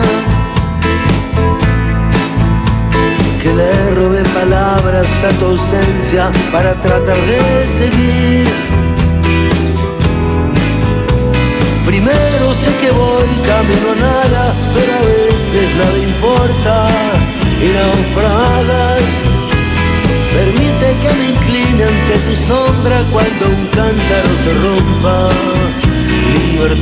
En un año como 2022, donde todas las alertas sobre crisis climática y ambiental se han disparado, es eh, desde luego muy importante pensar en la sostenibilidad no solo como una tarea de, unos pocos, sino como una estrategia de, de negocio que puede alinearse a todas las decisiones de una organización. El mundo del, del deporte y del fútbol en particular, que además cuenta con una indiscutible capacidad de influencia, no es ni debería ser ajeno a estas necesidades. Un informe de OBS Business School analiza precisamente el trabajo de los clubes de fútbol en materia de sostenibilidad. De ello vamos a hablar con Diego García, que es profesor de Derecho Deportivo y autor del informe. ¿Qué tal, profesor? Buenas noches. ¿Qué tal? Buenas noches, Paco. Bueno, dice usted que el verdadero protagonista del deporte rey, eh, del fútbol, es el aficionado y que por tanto hay que ser empático con él. Y resulta evidente que la sostenibilidad eh, yo creo que es una preocupación social de primer orden, nos importa a todos, ¿no? Sí, sí, total, totalmente. Bueno, pues está declarado el estado de emergencia y de, y de, alerta máxima desde hace años por parte de la Unión Europea y, bueno, eh, quiero decir, no, no parece que se le esté prestando la, atención que, se merece, ¿no? Sí que es verdad que ha habido movimientos, muchos movimientos corporativos, muchísimas organizaciones, pero, pero bueno, nunca, nunca es suficiente, desde luego. Mm. Al ser un deporte tan, tan masivo, al fútbol me refiero, es igualmente uno de los deportes que más recursos utiliza, ¿no? Sí, bueno, efectivamente es uno de los, uno de los deportes sobre todo que más eh, influencia genera en, en, la sociedad, ¿no? Digamos que todos los clubes de fútbol pueden ser considerados agentes de, cambio precisamente por esa capacidad de, influencia. Si, si esta capacidad de influencia se utiliza en positivo, pues sin duda los mensajes que pueden calar en la sociedad pues tendrán un mayor impacto en comparación a, al mensaje que se puede lanzar desde una administración pública, ¿no? Mm. Entonces, bueno, pues esto es importante tenerlo en cuenta, considerarlo y, bueno, los clubes de fútbol eh, que tengan esta, esta visión y, bueno, también incluso responsabilidad, ¿no? Son, son parte de la sociedad importante y, bueno, pues esto es un, rol que hay que saber gestionar. Un club eh, sostenible, un club que se preocupe precisamente de estas cosas, eh, ¿se hace más atractivo para el público? Sin duda, sin duda, eh, para el público y para los patrocinadores. Mm. También para los patrocinadores. hoy en día los, los, las empresas, las marcas, no solo están buscando exposición de marca, están buscando también agregar atributos a su, a su marca si una, una empresa o una marca eh, tiene una importante política en materia de sostenibilidad, un modelo adoptado eh, a, la, a, la, gestión basada en la sostenibilidad y necesita un patrocinio o está buscando un patrocinio, pues lógicamente buscará eh, pues oye, aliados que, que, hablen en su mismo idioma, ¿no? Que, que, tengan una misma filosofía. No tiene mucho sentido que trabajen eh, mucho en materia de sostenibilidad y luego vayan a, a realizar o materializar un acuerdo de patrocinio con un club que no le presta atención a estas cosas, ¿no? Entonces, tanto, tanto los clubes como efectivamente las marcas como los aficionados pues le están prestando muchísima atención a esto y efectivamente es una manera de, diferenciarte respecto a los demás, claro. Eh, sí, porque mm, yo estoy convencido de que las, eh, las firmas patrocinadoras, las marcas comerciales son cada vez más cuidadosas con esto. Y no solo cuidadosas, sino que buscan precisamente eh, ese, ese mensaje de que están preocupadas pues, por los grandes asuntos, entre ellos, sin duda alguna, el respeto al, al medio ambiente. Eh, esto significa que si un club se preocupa por esta por esta imagen, la marca comercial se o va a haber más marcas comerciales que se acerquen a él. Eso es, eso es, de, tal manera que, eso se resume en una, en una palabra, es eh, competitividad. Al final tu, tu, tu, club va a ser más competitivo porque vas a ser más atractivo. Eh, la, la, sostenibilidad se basa en tres pilares, que es la parte de buen gobierno, la otra dimensión que es la social y el medio ambiente. No es únicamente solo el medio ambiente. Entonces, estas estos tres pilares son fundamentales para las marcas a la hora de asociarse con, clubes. Eh, oye, si tú te puedes asociar con un club eh, que es muy responsable socialmente, que tiene unos proyectos sociales muy que apoyan a su comunidad local, que además tiene un buen gobierno, hay una transparencia, eh, hay un cumplimiento normativo dentro de la organización y además eh, medioambientalmente es un club pues bastante sensible, hombre, pues parece que va a ser mucho más atractivo que, que, otros, ¿no? Ni que decir que los temas reputacionales pues son muy importantes para, para las marcas. ¿Los clubes españoles tienen eh, buena nota en este sentido? Sí, en, de las tres dimensiones, en la parte de buen gobierno, los clubes españoles sí que están trabajando muy bien y tienen una, una nota extraordinaria. En materia de, transparencia y buen gobierno están trabajando muy bien. En las otras dos dimensiones, eh, en la parte social, hay muchísimo, eh, muchísimo donde trabajar todavía, hay muchísimas carencias. Eh, por ejemplo, a la hora de, tener transparencia en la publicación de las ofertas de empleo, por ejemplo, la incorporación de la mujer a puestos directivos dentro de los clubes de fútbol, ahí, hay mucho donde trabajar todavía. Y en la parte de medio ambiente, efectivamente, también hay mucho donde trabajar. Es verdad que en comparación con el resto de, ligas eh, mundiales, otras competiciones, vamos muy bien, vamos muy bien. Eh, podemos compararnos con Reino Unido, Alemania. Eh, tenemos mucho donde crecer, pero se está trabajando muy bien. Ya hay muchos clubes de fútbol en España que están trabajando muy bien. Es verdad que tienen dificultades a lo mejor para comunicarlo porque la comunicación de los clubes de fútbol en, materia de información corporativa, como puede ser esto, no es fácil porque en los clubes de fútbol pues ya sabemos que, que prima pues hoy el fichaje, las salidas, el resultado. Entonces es muy difícil informar, es muy difícil informar. Entonces sí que sí que hay más clubes de los que creemos que están trabajando muy bien, pero que efectivamente tienen dificultades para, para informar sobre ello. Yo creo que ese punto es muy importante. Evidentemente, y además esto del fútbol cada vez está más caro, cada vez manejan eh, más dinero en, en fichajes, fundamentalmente. Hablo de los grandes clubes, evidentemente. Em, se podría decir que este, esta filosofía empresarial eh, puede ser rentable, puede generar línea de, de, negocio, algo que animaría quizá a los clubes a, invertir más en ello. Sí, sí, totalmente. Efectivamente, das, das, en la clave. Esto mm, no, no, tiene que entenderse como algo estanco. Quiere decir, la sostenibilidad tiene que entenderse como un modelo de gestión. Hmm. Entonces, ese modelo de gestión, en ese modelo de gestión, la sostenibilidad tiene que estar en el centro de, de, la, de la organización. Esto hará que se adopte un modelo de gestión pues adecuado a los tiempos, que es los, los, modelos de gestión de hoy en día se basan en la sostenibilidad.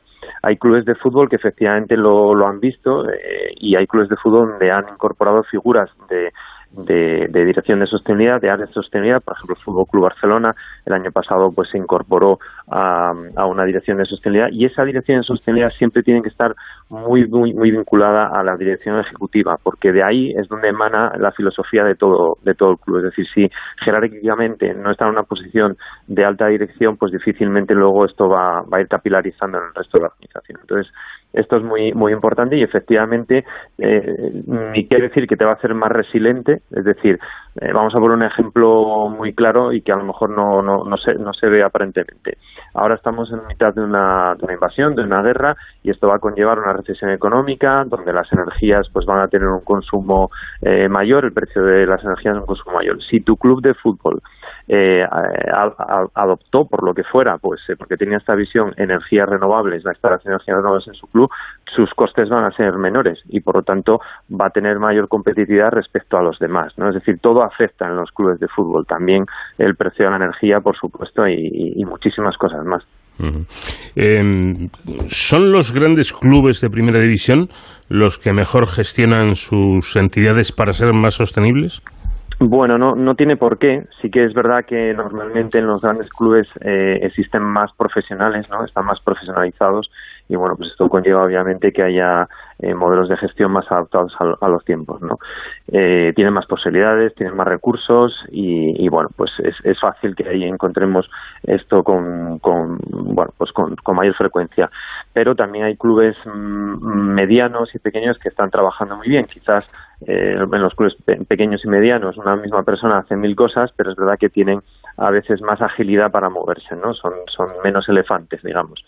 Entonces, bueno, pues ahí también están trabajando muy bien. Pues en el caso de los clubes grandes están trabajando muy bien el, el Betis ¿eh? en, esta área, probablemente es de los clubes más destacados. El Sevilla también estaba trabajando muy bien, el Real Madrid, Atlético Madrid, y clubes pequeños y medianos, pues el Alavés, el, el Fuenlabrada está trabajando muy bien. Bueno, pues hay, hay un poquito de todo. Sobre todo es más, a veces más la eh, tener la visión y, y, adelantarte y ser proactivo a, a veces a los recursos. Eh, Podríamos decir que estamos eh, más o menos a, la par los clubes españoles de fútbol con los del resto de Europa. Bueno, en materia de sostenibilidad medioambiental, en Alemania y Reino Unido van un poco por delante porque tienen, han invertido mucho en infraestructuras. Entonces, ni que decir que si tienes una infraestructura nueva, un estadio nuevo, pues normalmente ya, la, yo, ya lo adaptas ¿no? a, las nuevas eh, innovaciones en materia de eficiencia eh, energética. Eh, con lo cual, pues por ejemplo, el Tottenham, oye, pues es un club fantástico en materia de medio ambiente. Hombre, pues claro, pues tienen un estadio nuevo que es impresionante, ¿no? Entonces, pues ya tienen, ya tienen unas estructuras muy buenas en esta materia. Eh, en España va a pasar un poquito así. Eh, cabe recordar que, en la Liga eh, ha iniciado un proyecto que, denominado la Liga Impulso, gracias al acuerdo con el Fondo de, de Inversión CVC, y esto va a conllevar que el 70% de las cantidades que reciben todos los clubes y que están recibiendo ya todos los clubes tiene que invertirse en infraestructuras. ¿Esto qué va a conllevar? Que en, algo que a lo mejor se haría en 25 o 30 años, eh, se va a hacer en 3-4 años, que es la inversión en infraestructuras, es decir, en la renovación de estadios, de ciudades deportivas. Aquí es clave esto, eh, hombre, pues gestionarlo con proactividad, es decir, oye, ya que voy a hacer una infraestructura nueva, la voy a hacer con eh, teniendo en cuenta estos estos criterios, estos modelos de gestión y no al revés, ¿no? ¿no? No voy a hacerla y luego voy a pensar a ver cómo fuerzo la situación para que el riego sea eh, más eficiente. No, esto por, por eso es muy importante en estos momentos manejar este estos, estos conceptos, la verdad. Bueno, después de, de la construcción del Wanda Metropolitano como, convirtiéndolo en, uno de, de, los eh, de los grandes lugares para, para el fútbol, de, fútbol de, los grandes estadios del mundo. Ahora tenemos el Bernabéu que está bueno próximo ya a finalización de de las obras se tendrán muy en cuenta, me imagino, todos estos parámetros, todos estos asuntos, porque, por ejemplo, hay un, eh, un dato que a mí me ha dejado estupefacto. Eh, sabía que gastaba mucho, pero, pero no tanto. Un estadio de un equipo de fútbol europeo consume una media de 8 millones de kilovatios hora al, al año. Es decir, eh, gasta el equivalente a lo que gastarían un total de 2.500 familias. Brutal, ¿eh? Sí, sí, es, increíble, claro. Son, son espectáculos y al final, pues bueno, el consumo es importante y eso que en los últimos años ya se ha sustituido toda la, iluminación por tecnología LED y esto, bueno, pues ha, ayudado a reducir todo esto. Eh, ejemplos de, muy buenas prácticas en esta materia podríamos tener al Leti de Bilbao, en Samamés, es un estadio impresionante que está certificado en, LED y, bueno, es, es, un gran ejemplo.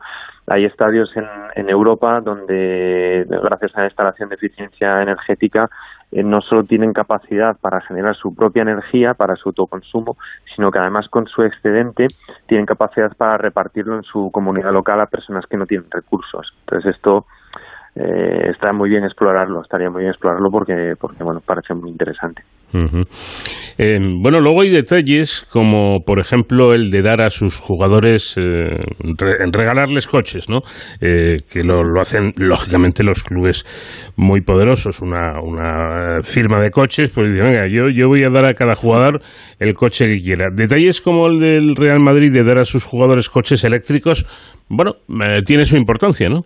Muchísima, muchísima, sí, sí. Eh, esta capacidad de influencia en la que hablábamos al inicio, pues tiene mucho que ver con, con los protagonistas del asunto, ¿no? Que mm. son los futbolistas, las estrellas. Ellos, bueno, en un, en un estadio de fútbol, el fútbol tiene esa capacidad de, de cohesionar gente de diferentes ideologías, razas, sexo, religión, etcétera, no edades. Entonces, bueno, pues las estrellas tienen también esto, esta capacidad de, de, de influencia. Si las estrellas precisamente pueden dar ejemplo a través de un uso oye, pues sostenible de las cosas, mejor, ¿no? Si utilizan coches con más respetuosos con el medio ambiente, mejor. Por ejemplo, en el caso de, del, del Fuenlabrada, pues eh, se hacen talleres eh, para los niños en los colegios donde van los futbolistas, tanto los hombres como las mujeres, y les hablan de, de cómo, cómo hay que reciclar. Entonces, claro, ese mensaje, cuando el mensaje viene de un futbolista, eh, pues no es lo mismo que si el mensaje viene del profesor, ¿no? Eh, o del director de la, escuela. Entonces, bueno, la importancia de que los futbolistas se impliquen en esto es vital, la verdad. Sí, efectivamente, porque podríamos pensar, bueno, total, eh, en, en, el caso de estos clubes que, que regalan eh, los coches 25 o 30 o 35 coches eléctricos más no es mucho, pero es que hay que fijarse más en lo que estabas contando, ¿no? Que el hecho de que un, un, futbolista eh, conocido, eh, una estrella del fútbol, vaya con un determinado coche, va a influir en muchísima gente que se va a comprar un coche igual. Muchísimo, sí, sí, va a influir muchísimo porque hasta hace muy poco yo creo que en la, en la sociedad estaba eh, regular visto, ¿no? La compra de un, de un coche, pues eléctrico, híbrido, etcétera. Pero claro, todas estas cositas, evidentemente, en lo, la sociedad ha, ido cambiando en estos últimos años y claro, estas cositas ya son un punto más, ¿no? Si, si un futbolista que todos asociamos que va a llevar un, un super deportivo que consumiría 20 litros a los 100, pues de repente lleva un coche eléctrico, pues eso, eso ayuda y contribuye a que la gente vaya cambiando un poco el, el chip, desde luego. Tiene un impacto eh, muy importante en la sociedad.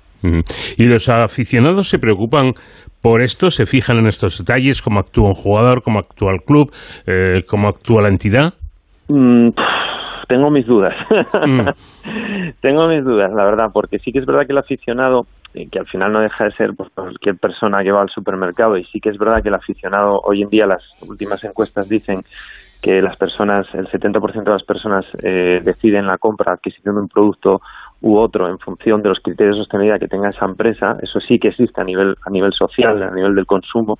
Mm, tengo mis dudas de que eso se traslade al, mundo del fútbol, es decir, que, que, ellos mm, eh, analicen si el, el, desempeño o el buen desempeño del club de fútbol en materia de medio ambiente es, es positivo o es negativo. Yo creo que el aficionado todavía está eh, muy centrado en, bueno lo que nos gusta a todos los aficionados fundamentalmente no en la parte deportiva que se ganen partidos los fichajes etcétera.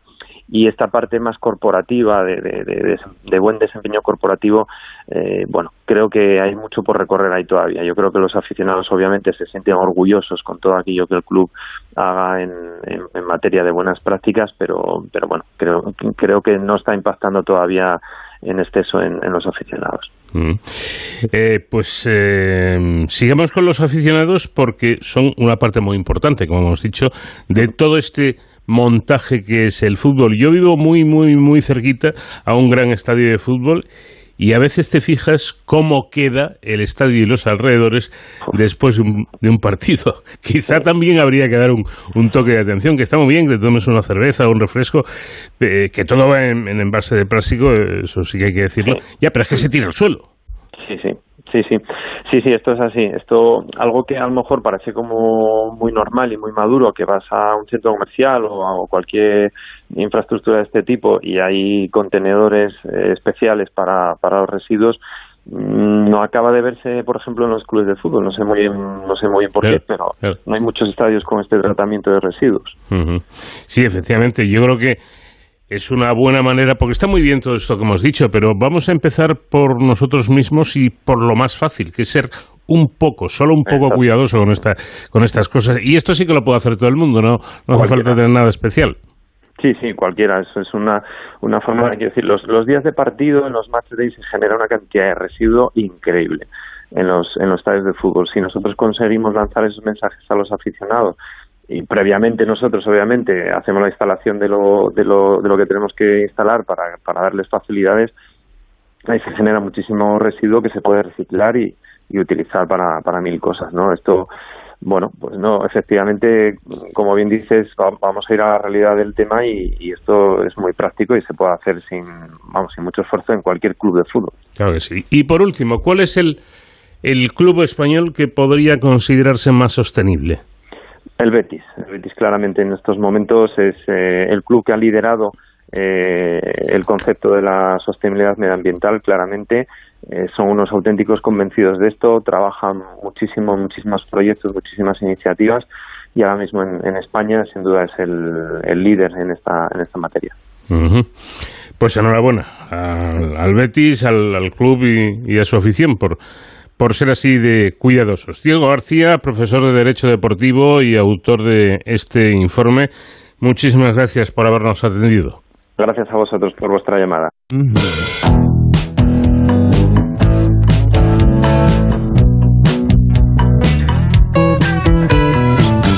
No se puede vivir del amor,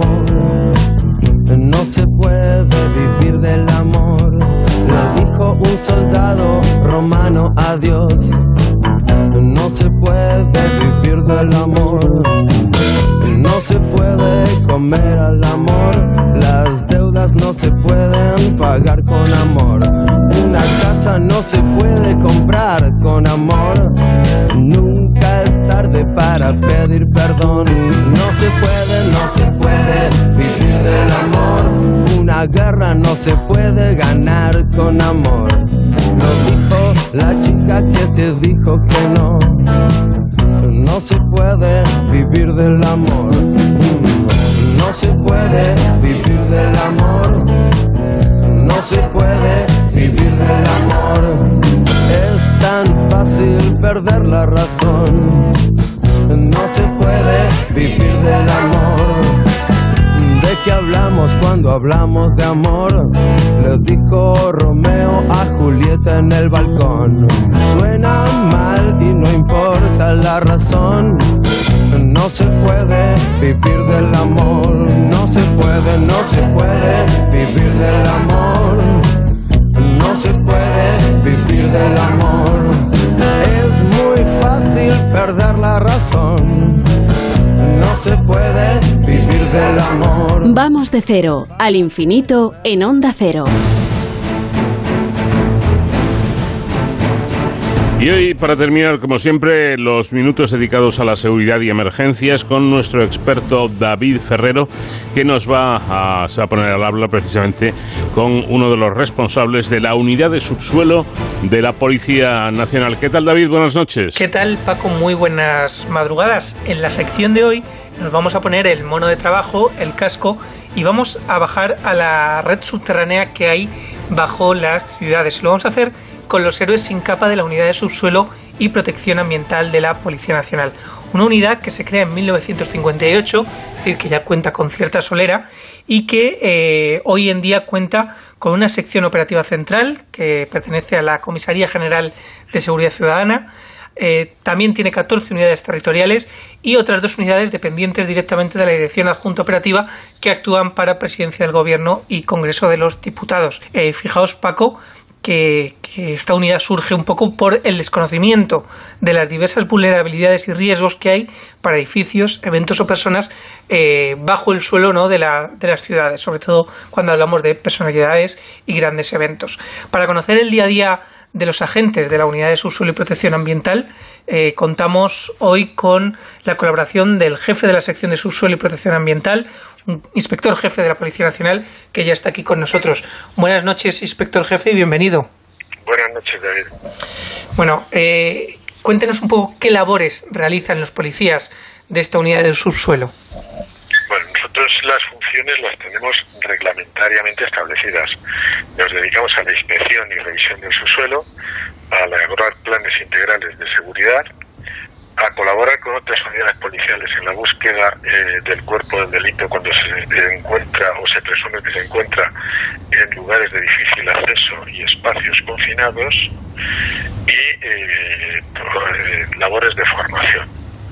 Esas son nuestras funciones. bueno, al final ustedes trabajan en un medio que no es el habitual. con lo cual me imagino que la formación es muy importante. ¿Qué tipo de capacitación reciben estos agentes de su unidad? Nosotros eh, tenemos un curso, o sea, eh, un policía tiene que solicitar un concurso específico de méritos para venir a, nuestra especialidad, pasar eh, por unas pruebas de selección y una vez que la supera, tiene un curso de un mes enfocado a conocer el medio, a, conocer los riesgos de este tipo de trabajo, también temas de protección ambiental, es un curso muy eh, eh, completo y cuestión de un mes. ¿Qué, qué tipo de, de, perfiles son los que acceden a esta, a esta unidad? ¿O, ¿O, qué tipo de profesionales son con los que cuentan? en general son gente normal a quienes les atrae eh, esta especialidad. No se busca un perfil concreto, más allá de que no tenga claustrofobia y que se encuentre físicamente bien. Sí, eso luego le preguntaré por cómo es moverse bajo el subsuelo de la ciudad, porque me imagino que habrá momentos en los que los lugares por los que pasan no deben ser demasiado, demasiado anchos. Pero, pero antes quería preguntarle por qué se les considera también una unidad de protección ambiental. El, sistema de protección ambiental es una de las funciones que se nos han atribuido porque eh, los delitos medioambientales son competencia de la Policía Nacional y la Policía Nacional las aborda en una doble vertiente, en lo que es eh, bajo el paraguas de la Comisaría General de Policía Judicial y del de la Comisaría General de eh, la nuestra de Seguridad Ciudadana. Eh, bueno, también me gustaría señalar que allá por el año 97, dentro de la sección operativa de subsuelo, eh, se creó por primera vez la especialidad de NBQ, que posteriormente fue adscrita ya a la Unidad Central de Desactivación de Explosivos, pero bueno, también para que veamos que, se encuentran con todo tipo de, de, riesgos a los que hacer frente y también, gracias a ustedes, pues se crean estos embriones de nuevas, de nuevas unidades. ¿Cómo es, eh, inspector jefe, moverse por el subsuelo de una gran ciudad? Pues es, eh, para el profano es bastante curioso porque es acceder a un mundo completamente desconocido. Pues las ciudades pueden tener eh, numerosas infraestructuras transitables eh, dentro de su, su bueno, de, de su eh, área no accesible. Entonces tenemos galerías, tenemos colectores, túneles de todo tipo, túneles históricos, en fin, hay un amplio repertorio de infraestructuras que son desconocidas para la mayor parte de los mortales. Uh -huh. ¿Y, ¿Y, cómo son capaces de moverse? Me imagino que además prácticamente oscuras, eh, con muchos recovecos. ¿Hay alguna especie de callejero eh, subterráneo? No, no, no. Pues, eh, las compañías de servicios, el ayuntamiento, tienen numerosa documentación y, y los elementos suelen estar catalogados. Pero muchas veces una cosa son los planos y otra cosa es lo que tú te encuentras sobre el terreno. Uh -huh. Entonces, es, es, bastante curioso. Eh, y comentaba que los policías que acceden a la unidad no deben tener claustrofobia, me imagino precisamente por eso, ¿no? Porque deben encontrarse lugares angostos por los que pasar no debe ser fácil. Lo de pasar, eh, solo hay dos opciones, o pasas o no pasas. a mí me ha ocurrido intentar pasar porque quiero pasar y quedarte eh, atrapado que te tienen que sacar. Uh -huh. También están preparados para eso, ¿no? Para, me imagino, en, en caso de que haya un atranque. Entonces, eh, de cualquier situación, pues vas a recibir el apoyo eh, de no, no tiene mayor problema. Uh -huh. eh, ¿Puede contarnos alguna anécdota de, de, su trabajo? Por ejemplo, lo más sorprendente que hayan encontrado bajo tierra. Pues eh, a mí ya es que estoy eh, curado de espantos y me sorprenden pocas, pocas cosas. De lo más curioso fue colaborar con la Comunidad de Madrid, con arqueólogos, en la catalogación de la fábrica de cerámica Carlos III, donde nos encontramos en el retiro una red subterránea eh, hace siglos. Y lo más curioso era que los ladrillos estaban descompuestos hasta tal punto que los podías taladrar con un dedo. Había zonas también eh, completamente cubiertas de raíces de los árboles y aquello más que un colector lo que parecieron manglares. Entonces, uh -huh. bastante curioso. Bueno, además eh, una parte bonita ¿no? de, de su trabajo aparte de que eh, conocer cómo son las ciudades por debajo debe tener su encanto, que muchas veces yo creo que por el ideario de las películas que nos trasladan de meterse en una alcantarilla y que al principio pueda darnos rechazo, también debe tener una parte romántica este trabajo.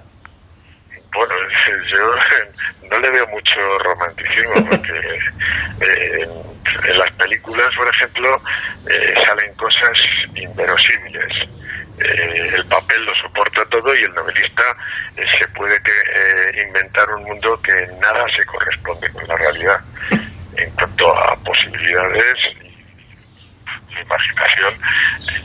Ofrece eh, un amplio repertorio que después no las cosas no son así eh, en grandes eventos, por ejemplo, al final ustedes juegan un papel fundamental porque la protección del subsuelo, donde se puede poner cualquier tipo de, artefacto, por ejemplo, y, hacer bastante daño a las personas que están sobre, el, sobre, sobre tierra, ¿no? Eh, pues bueno, esa labor eh, también es muy importante y, la realizan sus, agentes. Pero quería preguntarles por el futuro. ¿A qué retos hace frente su unidad cara a lo que viene o está por venir? Pues de cara a lo que viene, nuestra, una de nuestras justificaciones es la prevención antiterrorista. No obstante, eh, el futuro puede estar en la incorporación de nuevos medios materiales, como pudieran ser incluso la adquisición de drones y que sean capaces de eh, bajar a, la red de conectores o galerías. Esto eh, nos consta que hay empresas que están abordando estos proyectos y que cuando esto sea una realidad, pues posiblemente sea nuestro futuro. Bueno, pues es muy interesante porque siempre pensamos en los drones como elementos aéreos, ¿no? Que van por el, por el aire, que en este caso también, pero eh, bajo tierra, lo cual es, es muy curioso. Me imagino que además también eso, aparte de pasar por lugares donde quizás haya un difícil acceso, también evitaría ciertos riesgos a los que se pueden exponer los agentes. ¿Qué riesgos se pueden encontrar eh, bajo, el, bajo el suelo en las inspecciones que realizan? Nuestro trabajo es un trabajo de riesgo eh, no solo los riesgos mecánicos normales por trabajar en calzada o por eh, acceder a pequeñas o grandes verticales, sino lo que para nosotros son mm, de mayor potencial de riesgo, que son los riesgos atmosféricos, por falta de oxígeno, presencia de gases tóxicos o encontrarlos con atmósferas inflamables. Esos son eh, nuestros riesgos principales. Aparte de eh, la posible presencia de delincuentes operando en el subsuelo. Claro, porque allí donde llega la policía, pues al final tenemos que entender que existen ese tipo de, riesgos y que los malos también estén ahí, ¿no? Para eso están ustedes preparados para, actuar. Eh, pues muchísimas gracias, inspector jefe eh, de la sección de subsuelo y protección ambiental de la Policía Nacional, por acercarnos a su día a día y al de sus agentes y sobre todo muchísimas gracias por la labor que realizan para protegernos también desde eh, el subsuelo. Un saludo. Muy bien, David.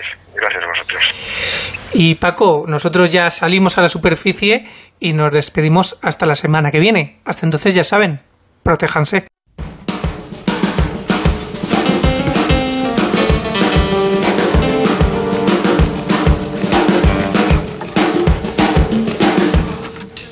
Ahí vamos.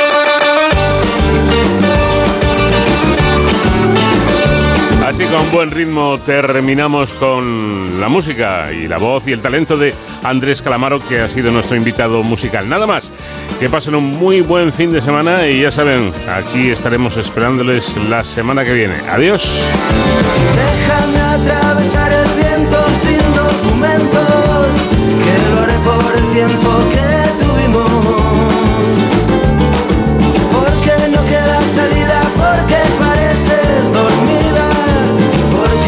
Buscando tu sonrisa estaría toda mi vida. Quiero ser el único que te muerda la boca. Quiero saber que la vida contigo no va a terminar.